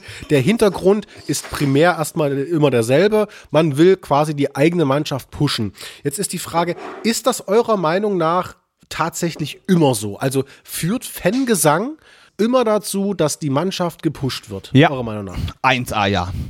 Habe ich immer sehr oft tatsächlich in Leipzig auch gesehen, weil in Stuttgart war das so ein bisschen, da hat man das nicht so ganz krass mitgekriegt. Aber beim, bei Teams, bis auf ein einziges Team, für das gilt es nicht, das war Sandhausen. Die waren mit drei Fans da oder fünf und da hat es sehr, sehr, sehr gut funktioniert. Aber sonst habe ich sehr oft, ja, haben ja viele ähm, Vereine oder Fans Leipzig boykottiert. Und in den Heimspielen von RB Leipzig war das ein 1A-Vorteil, fand ich, dass de, der gegnerische Verein keinerlei Fansupport hatte. Es hat sich auch entwickelt, äh, der Satz, wer boykottiert, verliert. Das hat äh, RB wie, also wir wollen jetzt nicht so sehr diese Folge RB-lastig machen, aber der Aufhänger war ja letztendlich das Stadionerlebnis in Leipzig.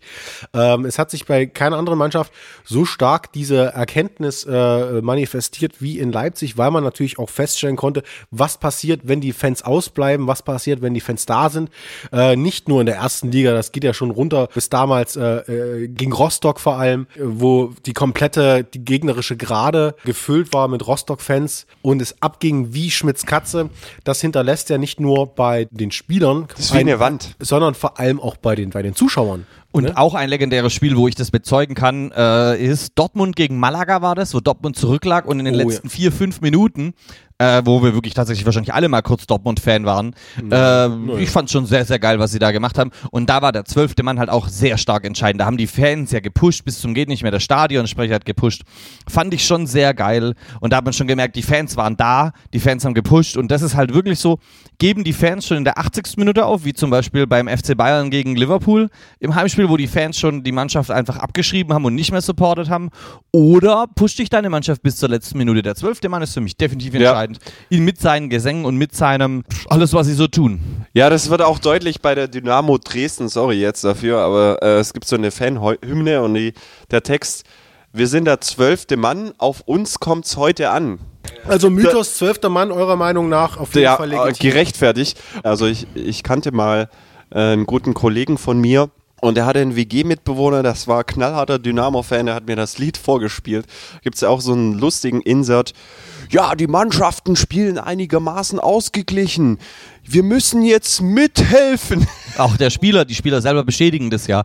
Ähm, Gerade Christian Genten hat ja, als wir mit dem VfB in der zweiten Liga waren, auch gesagt so, ja, wir spielen in der zweiten Liga, unsere Fans gehören in die Champions League, weil sie beim Union Berlin-Spiel so hart die äh, gepusht haben, dass man das halt wirklich bis auf den Platz runterspürt einfach. Das ist ja auch etwas, was jetzt gerade ähm, auch medialen Hype ähm, bei einem aktuellen Beispiel widerfährt, beziehungsweise damit bestätigt wird, äh, und zwar Eintracht Frankfurt in der Europa League, äh, Ja. Euroleague. Ähm, die Fans, die haben sich, das war sehr interessant, äh, beim letzten Spiel, äh, beim Rückspiel gegen Inter Mailand, ähm, leider zu Schulden kommen lassen, dass sie mal wieder Pyro abgefackelt haben, obwohl sie auf Bewährung waren und dann Angst hatten, äh, gesperrt zu werden für das nächste Spiel, sodass äh, äh, die Ultras oder beziehungsweise die Verantwortlichen sich gemeldet haben und sich offiziell entschuldigt haben für die Pyro. Fand ich sehr interessant, weil das kommt normalerweise niemals vor. Ja, Pyrotechnik ist kein Verbrechen, die ganzen äh, Sachen kennen wir ja letztendlich. Um, aber sie haben sich entschuldigt, weil sie auch gemerkt haben, dass man als Eintracht Frankfurt nicht nur als Mannschaft und sportlich äh, in Europa letztendlich Eindruck hinterlässt, sondern auch, dass die Fans für Wirbel sorgen und viele Leute sagen, Mensch, das ist ja Wahnsinn, dass bei einem Auswärtsspiel sonst wird's- 10.000, ich weiß nicht, viele. also im zweistelligen Viele. Tau- 10.000 auf jeden. Über 10.000 Leute da äh, zu einem Spiel gehen und das unterstützen und auswärts mehr Bambule machen als die Heimfans. Äh, und ähm, ich will jetzt nicht sagen, dass das der einzige Grund war, weshalb Eintracht Frankfurt jetzt äh, mittlerweile als einzige Mannschaft international auf Clubebene weiter ist, aber das hat definitiv auch mit dazu beigetragen und das Hat einen Eindruck unsere- hinterlassen auf Ja, jeden Fall. jeden Fall. Ich kann aber auch erinnern, also aus Insiderkreisen sagen, die äh, ist auch gefährlich. Die äh, Offenbacher hatten überlegt, einen, einen Putsch zu machen und sich Frankfurt einzuleiben, aber haben sich dann gedacht, ja, ist uns zu eklig dort, wir bleiben lieber hier, weil so wenig Frankfurter tatsächlich noch in Frankfurt waren, dass es äh, eigentlich sehr leicht wäre, äh, das einzunehmen. Also falls hier Offenbacher zuhören, nächstes Spiel, wenn die in Lissabon alle unten sind, überlegt euch mal, ob ihr euch ein bisschen erweitern wollt, flächentechnisch. Gegenthese. Und zwar ist gerade eine Diskussion in Deutschland, meiner Meinung nach, so was ich jetzt in meiner Filterblase mitgekriegt habe, immer größer geworden. Unter anderem im selbsternannten Fußballtempel in Dortmund, äh, dass die äh, Ultras bemängeln, dass es in Dortmund eine ausgeleierte Stimmung gibt. Und äh, dass man als Fußballzuschauer immer öfters in Deutschland sagt, dass die deutschen Ultras oder die Fangruppierungen äh, ihren Dauersingsang, so heißt es, runterleiern, immer wieder die gleichen Lieder und dass das letztendlich eigentlich gar nicht mal zur Unterstützung und zum Support führen kann. Habt ihr das mitgekriegt, diese Diskussion, beziehungsweise so ein bisschen die immer lauter werdende Kritik an dem deutschen Supports-Kult, an der deutschen Ja, das sind wir Schwaben. Was soll man sagen?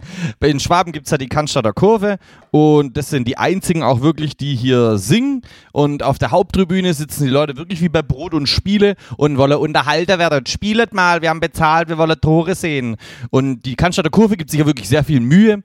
Ähm, so im Oberrang oben drüber auch noch ein bisschen, aber Haupttribüne, Gegentribüne und es werden, wie oft haben wir schon Witze gemacht über die Untertürkheimer Kurve, also quasi hinterm Tor auf der anderen Seite, dass da einfach nichts los ist und tot ist.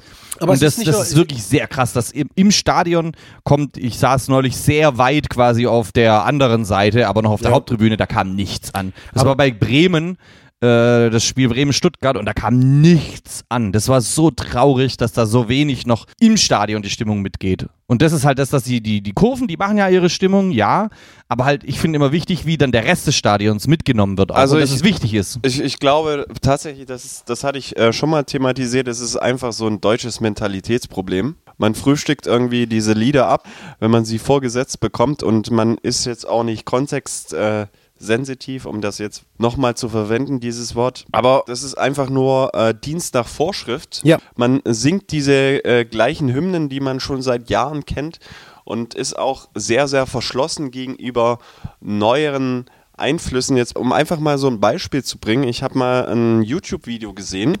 Da hatte eine äh, Fankurve eines englischen Zweitligisten einen aufblasbaren Penis in der Fankurve und den haben sie sich hin und her gespielt.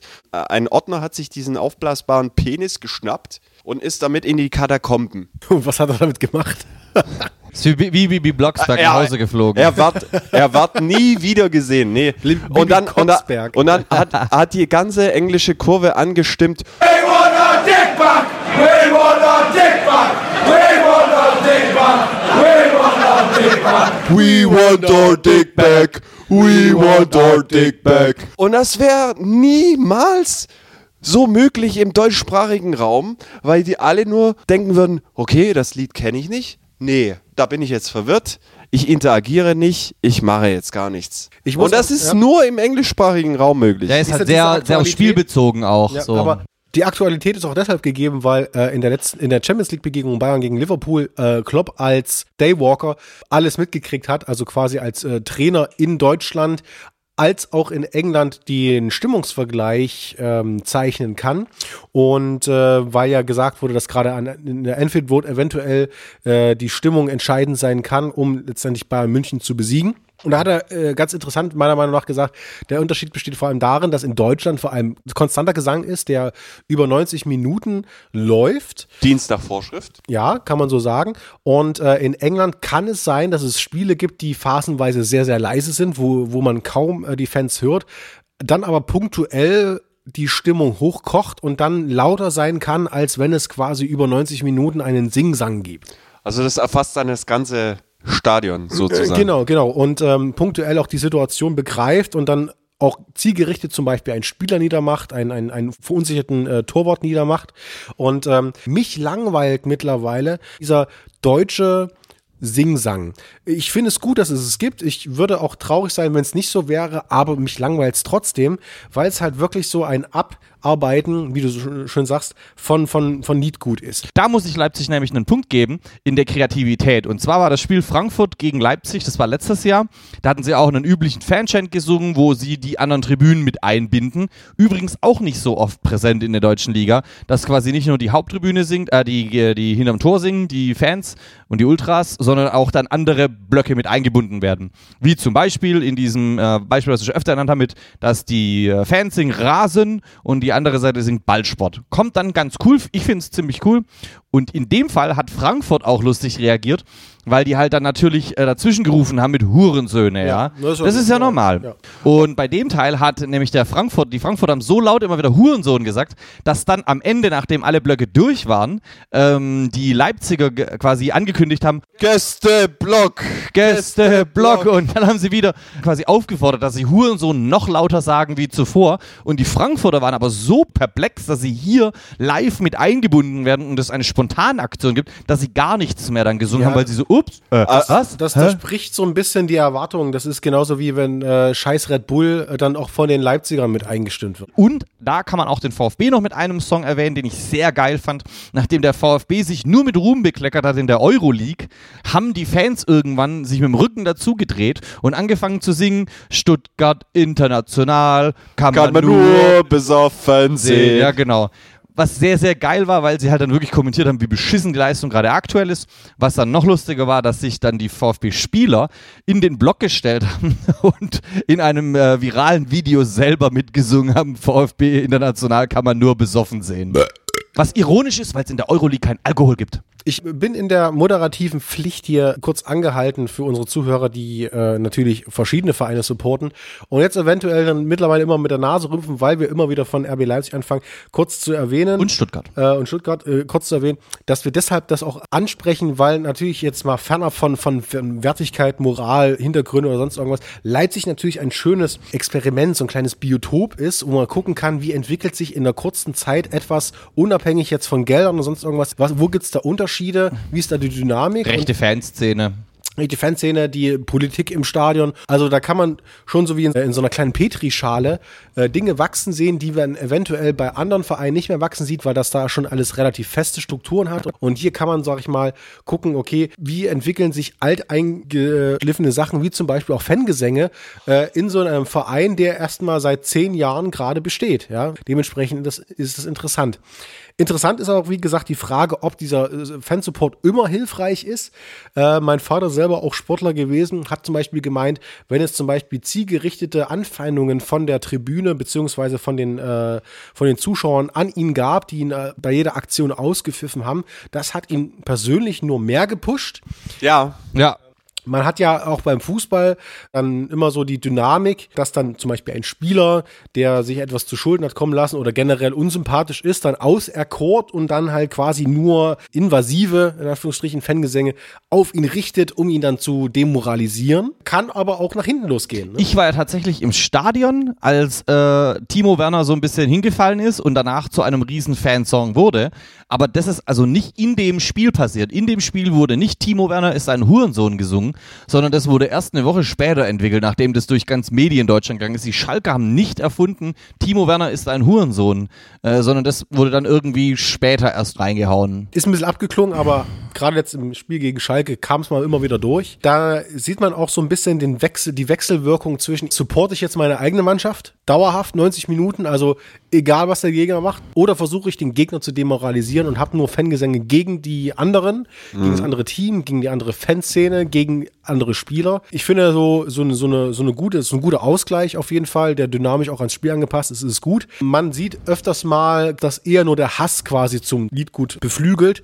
Und gerade auf Schalke ist es jetzt so, die haben ja gerade aktuell überhaupt nichts zu feiern. Im Spiel gegen Leipzig, gegen den Hassgegner, wurde das Stadion nur laut, wenn es tatsächlich gegen Leipzig oder gegen Timo Werner ging. Das kann auch kontraproduktiv sein und dann die Spieler vor allem zur Höchstleistung antreiben. Und das Ergebnis war, wer war der Einzige von Leipzig, der ein Tor geschossen hat? Timo Werner. Timo Werner. Also ich, ich kann mich an eine sehr, sehr schlimme Phase vom VfB erinnern. Da hat Florian Klein, a.k.a. der Ameisenmensch, noch mitgespielt. Und ähm, da lag man 4-0 hinten gegen einen vermeintlich sehr, sehr schwachen Gegner. Da hat das ganze Stadion angestimmt, oh, wie ist das schön, sowas hat man lange nicht gesehen. Und, und dann noch so eine äh, zynische Laola-Welle noch, noch draufgelegt. Und das hat dann die Spieler tatsächlich sehr, sehr stark getroffen. Und dann ähm, war ein Florian Klein in dem Interview nach dem Spiel und hat gesagt, ja, das ist als Spieler für ihn ganz schrecklich und äh, wir müssen uns das nicht bieten lassen. Und dann passiert eben das, es kommt ein kleiner Bruch ins Spiel, das fällt der Ausgleich, dann kann ich das ein Stück weit nachvollziehen, weil natürlich jeder denkt, wieso geht das so nicht weiter? Ja, wir sind eben auch nur Menschen und da, die müssen sich dann auch erstmal sortieren auf dem Platz und das Schöne am Menschen ist ja dann, da machen wir es 2 und 3-1 und die, die vorher gemurrt und gepfiffen haben, gehen total zufrieden nach Hause oder sagen dann zumindest, ja, war eine Phase drin, die war nicht ganz so gut, aber nach hinten raus haben wir ja wieder toll gespielt.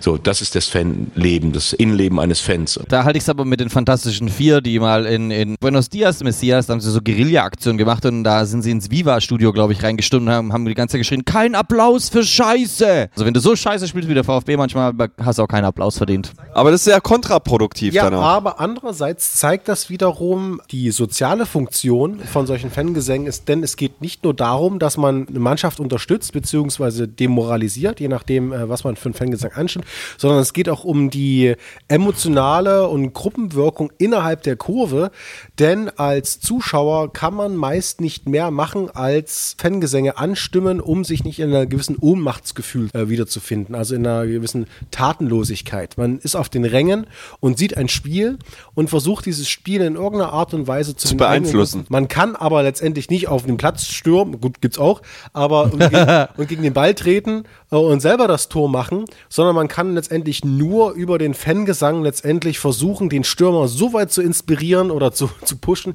dass er letztendlich den, den letzten Krümel an Antrieb aus sich rausholt, um dann das Tor zu machen. Also der Fangesang ist letztendlich auch nur so eine Gruppendynamik, um sich selbst aus diesem Ohnmachtsgefühl der Tatenlosigkeit so ein bisschen zu überwinden.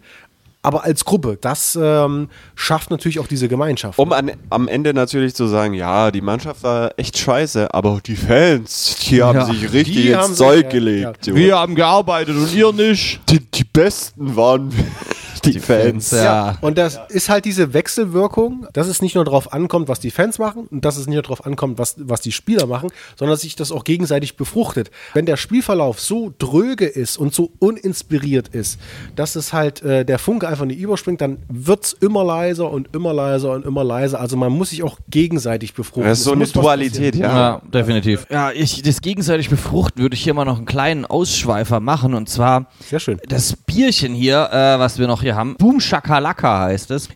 Da befruchten sich einige Dinge, würde ich mal wirklich behaupten. Also ich trinke das gerade und normalerweise bin ich kein Fan von dunklem Bier, aber hier muss ich irgendwie sagen, hat es was.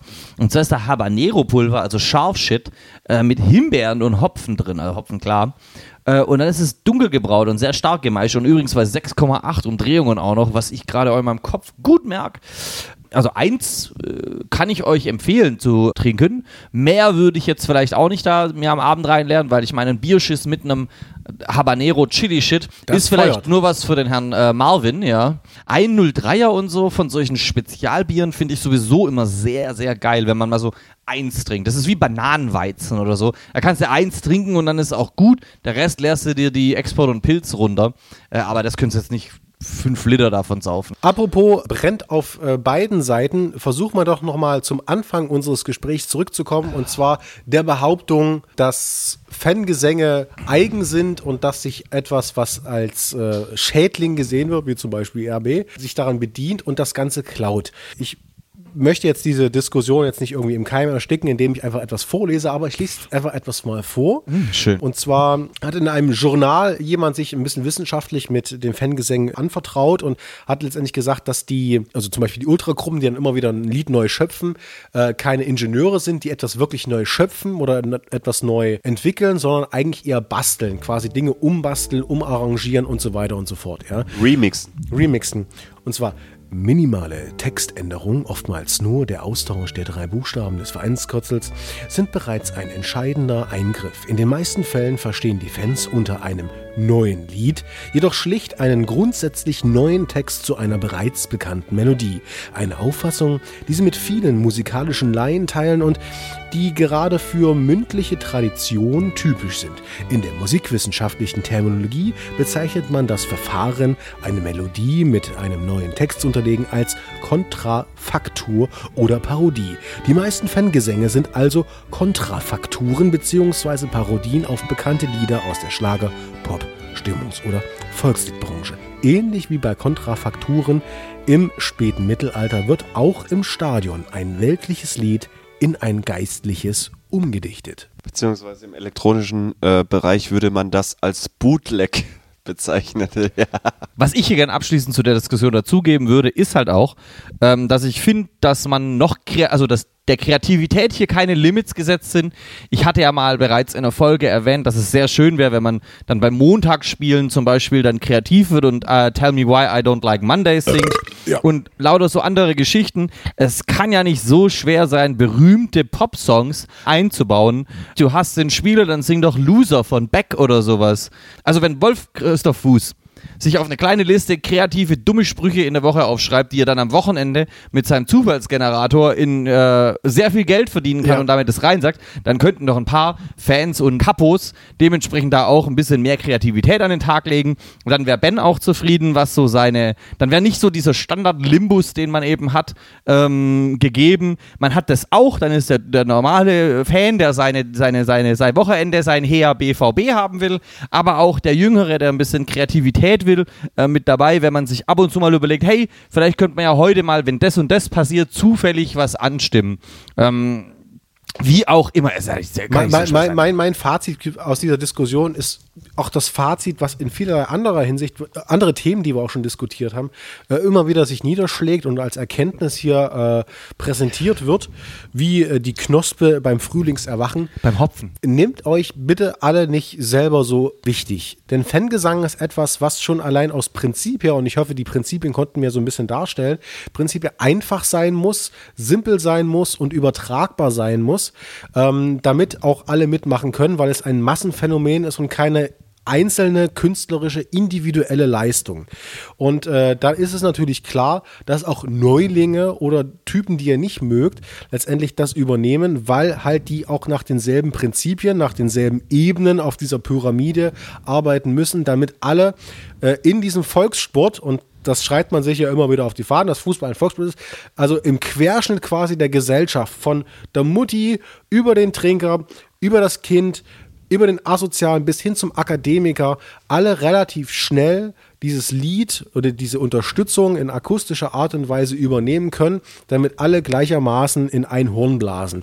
Und dann ist es natürlich klar, dass da jetzt hier kein Cello-Konzert in D-Moll. D-Moll. Ich wollte, ich wollt, wir beide wollten Ja, wir sind, äh, wie, wie Frauen ihre Periode synchronisieren, synchronisieren wir irgendwann nach dem fünften Bier unsere Gedanken. Genau. Das Ganze irgendwie kreativ darbieten, sondern es muss den klassischen Urrhythmus haben beim Fußball, den alle haben und dementsprechend kann es gar nicht, auch bei einem Schädling, in Anführungsstrichen wie Leipzig, anders sein als in Und, Frankfurt. und das, das muss auch an der Basis entstehen. Muss man einfach Ja. sagen, ja. Es gab ja diesen phänomenal gescheiterten Versuch von Sebastian Krumbiegel, dem einen Prinzensänger, Mhm. da hier eine Fanhymne zu komponieren und es ist einfach gescheitert. Ja, weil's halt echt schlecht war. Un, unfassbar gescheitert, weil sowas muss einfach auch von der Basis kommen. Und das Problem an der ga- ganzen Geschichte ist, dass es unfassbar statisch ist das Ganze. Man ist ja sowieso im Schatten der englischen Fankultur, wo alles entstanden ist und äh, diese Dienst nach Vorschrift-Mentalität. Bist du einmal auf, auf so einem Fan-Treffen gewesen? Äh, Im Kleingartenverein in irgendwie so Ja, einer scheiß in irgendwie so einer scheiß Gartenlaube und dann versuche doch mal, versuche doch mal bei den äh, Mitte 50-Jährigen im Altersdurchschnitt zu sagen, ich habe einen revolutionären neuen Fangesang. Ich möchte den nächstes Wochenende bringen. Ich habe Strophe 1, Strophe 2 und ein Refrain. Da musst du so eine gute Präsentation Und- bei der Monorail bringen. Und ich sage dir äh, mit ziemlicher Sicherheit, dass es zu 95% abgelehnt wird, weil die natürlich diese Mentalität haben, nee, wir machen einfach das, das, das. Das, was wir schon immer gemacht das, haben. Das hat schon immer funktioniert. Oder in anderen Worten oder im anderen Sinnbild, wenn du jemanden an ein Klavier setzt, egal ob nun äh, geschult oder nicht geschult, was kann jeder an diesem fucking Klavier spielen? Alle meine Entchen. Ja, alle, alle meine Der, Händchen, der, genau. der, der kleinste gemeinsame Nenner. Ja. Der kleinste gemeinsame Nenner. Du, du brauchst nicht mit irgendwelcher Komplexität anzukommen, beziehungsweise mit Komplexität den Lernprozess zu verlangsamen. Ja? Das, das muss einfach was sein, was von der Basis kommt, was nicht zu sehr forciert ist, was aus der Spontanität entsteht. Und da ist nämlich das Grundproblem an dieser deutschen Mentalität, dass der Nährboden da nicht besonders fruchtbar ist. Außer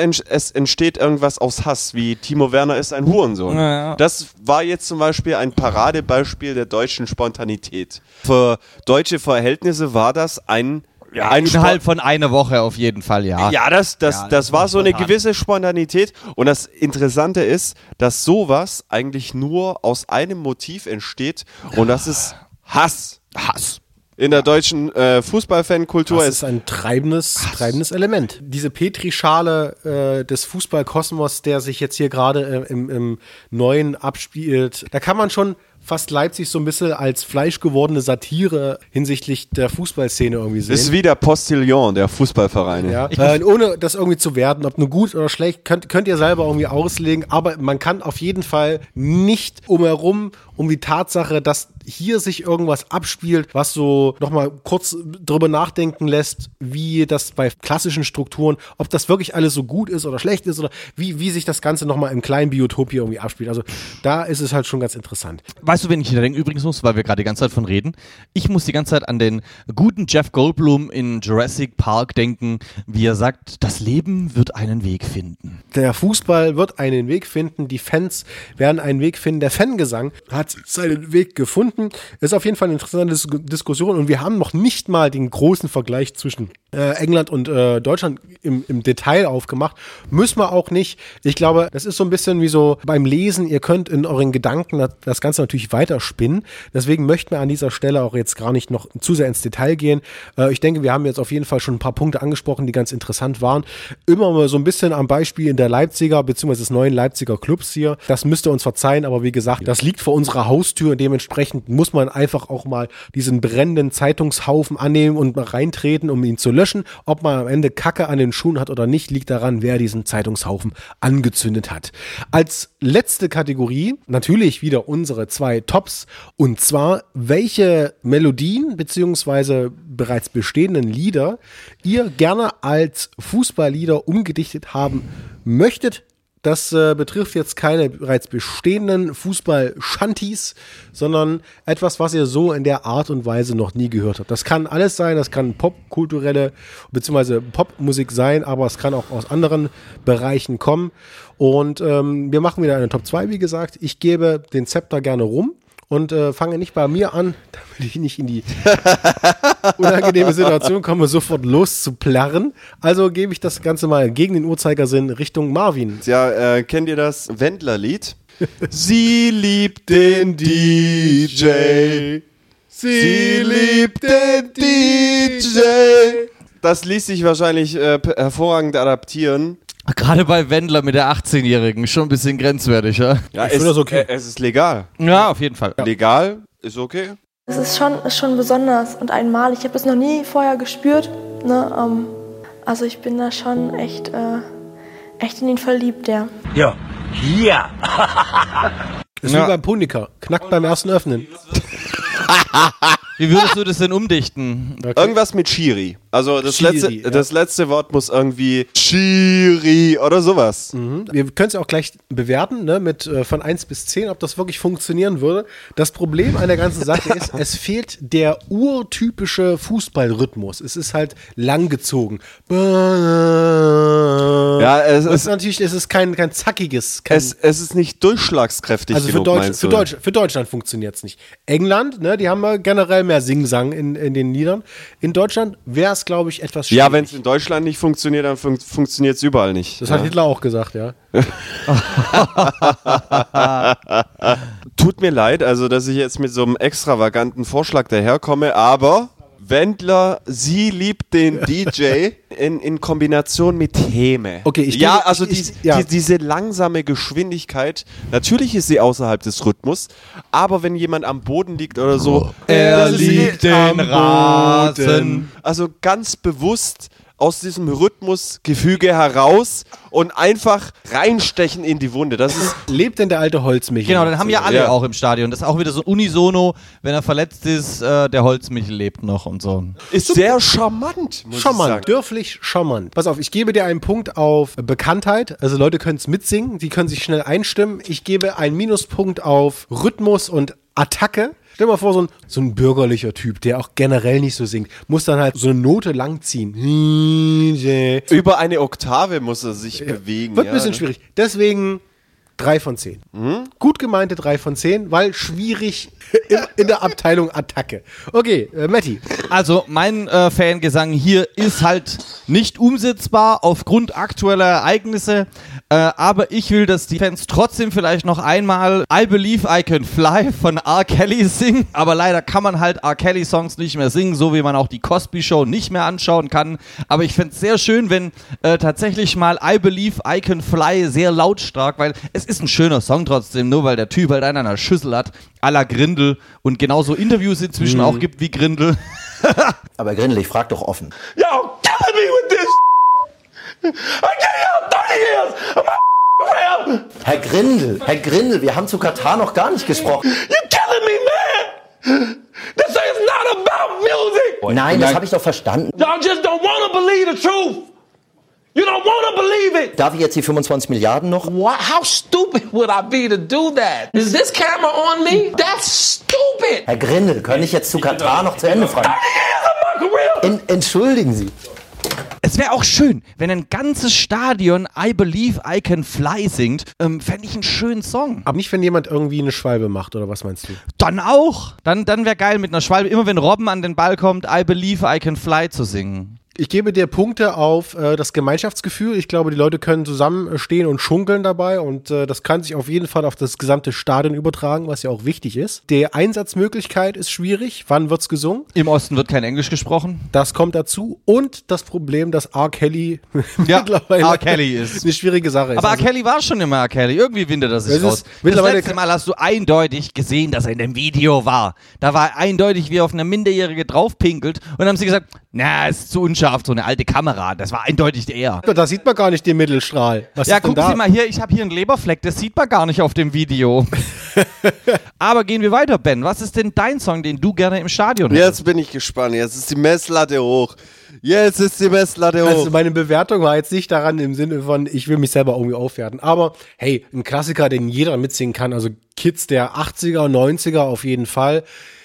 Hey, jetzt kommen die Hero Turtles. Ah. Weil es ist halt schnell, es ist rockig, ja. Es ist so, hey, jetzt kommen die, Die Hero Jungs. Turtles. Ist vielleicht auch so ein bisschen zu schnell. Nee, ich Ja. find's geil. Nee, ich find's geil. Sie sind echt ein ultra starkes Team. Da brauchst du gar nicht, also man mu- muss nicht so wirklich viel umdichten. Es ist ein bisschen zu schnell. Und Frank vielleicht. Zander war guter, gut, ist ein guter deutscher Komponist. Es ist jetzt äh, übertragen auf Marvins ähm, Ausführungen hinsichtlich der jeweiligen Stufen schon auf der, auf der Lied-Ebene. Das heißt also, man muss ein bisschen mehr Text verinnerlichen. Das könnte ein Minuspunkt sein, weil die Leute keinen Bock auf viel Text lernen haben. Aber wenn sie gegen Angst und Schrecken ziehen, ist doch Aber- Ehrensache. Ich, find, ich finde problematisch, dass da irgendwie so eine Regel durchbrochen wird. Also, dass man nicht irgendwie als Primärquelle nicht so einen 80er, 90er Song nimmt, der Ja, jetzt ist nur 90er. alleinstehend war als Song und nicht einer bestimmten Serie oder einem anderen Produkt oder einer anderen Marke zugeordnet war. Ich finde, es, ähm, es kann überspringen, es macht Spaß und vor allem, es hat sehr charmante äh, Wortschöpfungen, wie zum Beispiel, da fliegt dir doch das Blech weg. also ich kann mir schon vorstellen, das kann man irgendwie charmant umdichten und ähm, es hat auf jeden Fall äh, eine breitere Zielgruppe, die das auch äh, übernehmen kann, weil im Fanblog, wo auch immer das äh, angestimmt wird, auch viele Leute sind, die gerade in so einem Alter sind, in dem man auch äh, Bock hat auf so die Kindheitserinnerungen aus den 80ern, Ende Mhm. 80er, Anfang 90er. Dementsprechend auf Platz 2, Mhm. hey, jetzt kommen die Hero Turtles umgedichtet. Marvin. Auf Platz 1 ein Lied, das jeder kennt und das wunderbare Aspekte hat. Pink Floyd, We Don't Need No Education. Hey, hey, We Don't Need the War. Oh, oh, nice, ja. ja das ist gut. perfekt, weil es fängt am Anfang so, ein- so ein, äh, gemächlich an, ja, muss man sagen. Es ist nicht in diesem Rhythmus, aber dieses Hey, wenn das ein, wenn es ein ganzes Ja, Stadion ja. macht, hat es durchaus Potenzial, wär- um da irgendwas durchzudrücken. Ja, aber und, wieder äh, halt Englisch, ne? Ist schwierig. Ist Englisch, ja, aber jeder hat diese Melodie verinnerlicht. Jeder kennt das Tempo, jeder kennt das Pacing und das stelle ich mir insbesondere im zweiten Teil sehr wundervoll vor, wenn das von dem ganzen Stadion konsequent durchgezogen wird. Kriegt sehr viele Punkte von mir. Der einzige Negativpunkt ist, ist, ist dass es ein bisschen zu tragend, ein bisschen zu äh, langsam ist. Der Aufbau wäre schwierig. Ja, da, ja. müssten Aber- die schon, da müssten intelligentere Leute im Aber Stadion das, das sein. äh, genau, das kann nichts kontextsensitives sein, wie jetzt eine Impulsreaktion auf eine schlechte Schiedsrichterleistung. Das muss irgendwas sein mit einem bestimmten Vorlauf, beispielsweise um jetzt die Spieler für ihre gute Leistung zu beglückwünschen. Ist schwierig, weil es halt textlich gesehen immer auf das Wir brauchen etwas nicht. Also es ist schon negativ konnotiert. Aber es ist auf jeden Fall eine gute Idee. Pink Floyd ist auf jeden Fall äh, Pink Floyd hat seine Berechtigung. Das ist auf Platz 1 bei mir und ah, ich wünsche mir den zweiten Teil im Stadion. Maddie. Ähm, bei mir muss ich tatsächlich, glaube ich, ein bisschen Kontext auch geben. Es gibt einen Song, den wenn ich und meine Leute, also meine Jungs, die, äh, mit denen ich Abitur gemacht habe, es gibt einen Song, wo wir einfach halt abdrehen, wo es halt komplett, also all, die Hosenregel wird aufgehoben, es wird alles aufgehoben. Was ist die Hosenregel? Ja, wollte gerade sagen, was ist Die Hosenregelung, ja. Wenn wir unterwegs sind äh, und früher in dieser einen, in dieser einen Kneipe, wann auch immer diese Melodie angeklungen ist, ähm, wurde alles komplett über den Haufen geworfen und meistens auch die Hosen sowie auch andere Dinge.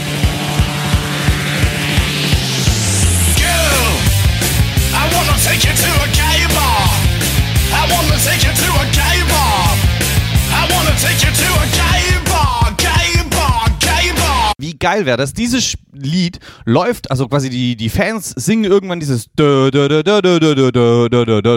und sobald dieses, diese Hymne antanzt, fangen alle Fans an, den Russen zu machen, würde ich das mal nennen. Russische Fans haben immer diese Angewohnheit, sich auszuziehen, egal wo sie sind. Ah, habe ich Ziehen ihre Trikots aus, wirbeln die Trikots oben, es wird weiter gesungen. Muss ich sagen, ist, ist der beste Vorschlag für mich aus meiner Sicht. Und dann gehen alles mehr oder weniger Moshpit-mäßig äh, durcheinander ab. Das Lied heißt Gay Bar von Electric Six, ist eines der absoluten Lieblingslieder von mir tatsächlich. Auf jeden Fall ein super Vorschlag. Den einzigen Minuspunkt, den ich geben würde, ist, äh, dass der Song jetzt nicht so bekannt ist. Ja, das Dementsprechend, äh, dass es schwierig ist, anfänglich äh, in der Kurve durchzuboxen. Also das ist so diese Situation, wo die Leute mal in einem Spiel versuchen, was Neues zu machen und da braucht es natürlich auch den Moment. Also das Ding kann natürlich nicht irgendwie von zehn Leuten irgendwie getragen werden. Du musst sie heranführen. Du musst sie heranführen. langsam heranführen, ja. langsam indoktrinieren. Aber Ben, nun Ja, zum das ist äh, natürlich Finale doof, der ne? Finale. Das, äh, nee, das, das ist natürlich doof, weil daran kann ich nicht äh, anstinken. Ich bin wieder im Comic-Bereich, im Zeichentrick-Bereich. Ich weiß, wo die Kritikpunkte liegen werden, wenn er das jetzt äh, gerade hört. Aber Michel Vaillant. Ich hätte jetzt gedacht, du kommst mit der Gummibärenbande.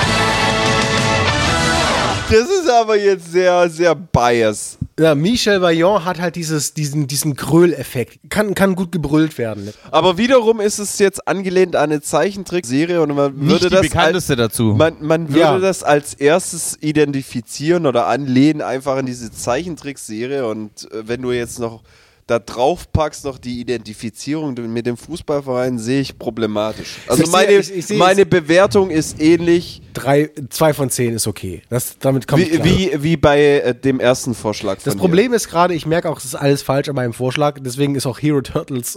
Aber wie wär's, wie wär's denn? Weil das Ding ist halt, man, man kennt halt Michel Vaillant nur dieses Michel Vaillant und mehr ist halt nicht. Also man hat wirklich nur die, diese eine Passage, man kann darauf alles grölen, das passt auf jeden Fall. Und das stimmt, das, äh, vom, vom, vom, den Gröhlfaktor gebe ich dir die 10 Punkte. Ja. Also das ist ein Kurzgesang. Man kann es nicht aufbauen dramaturgisch und man kann es halt nicht abbauen dramaturgisch und man kann es nicht überleiten und keinen Schleich.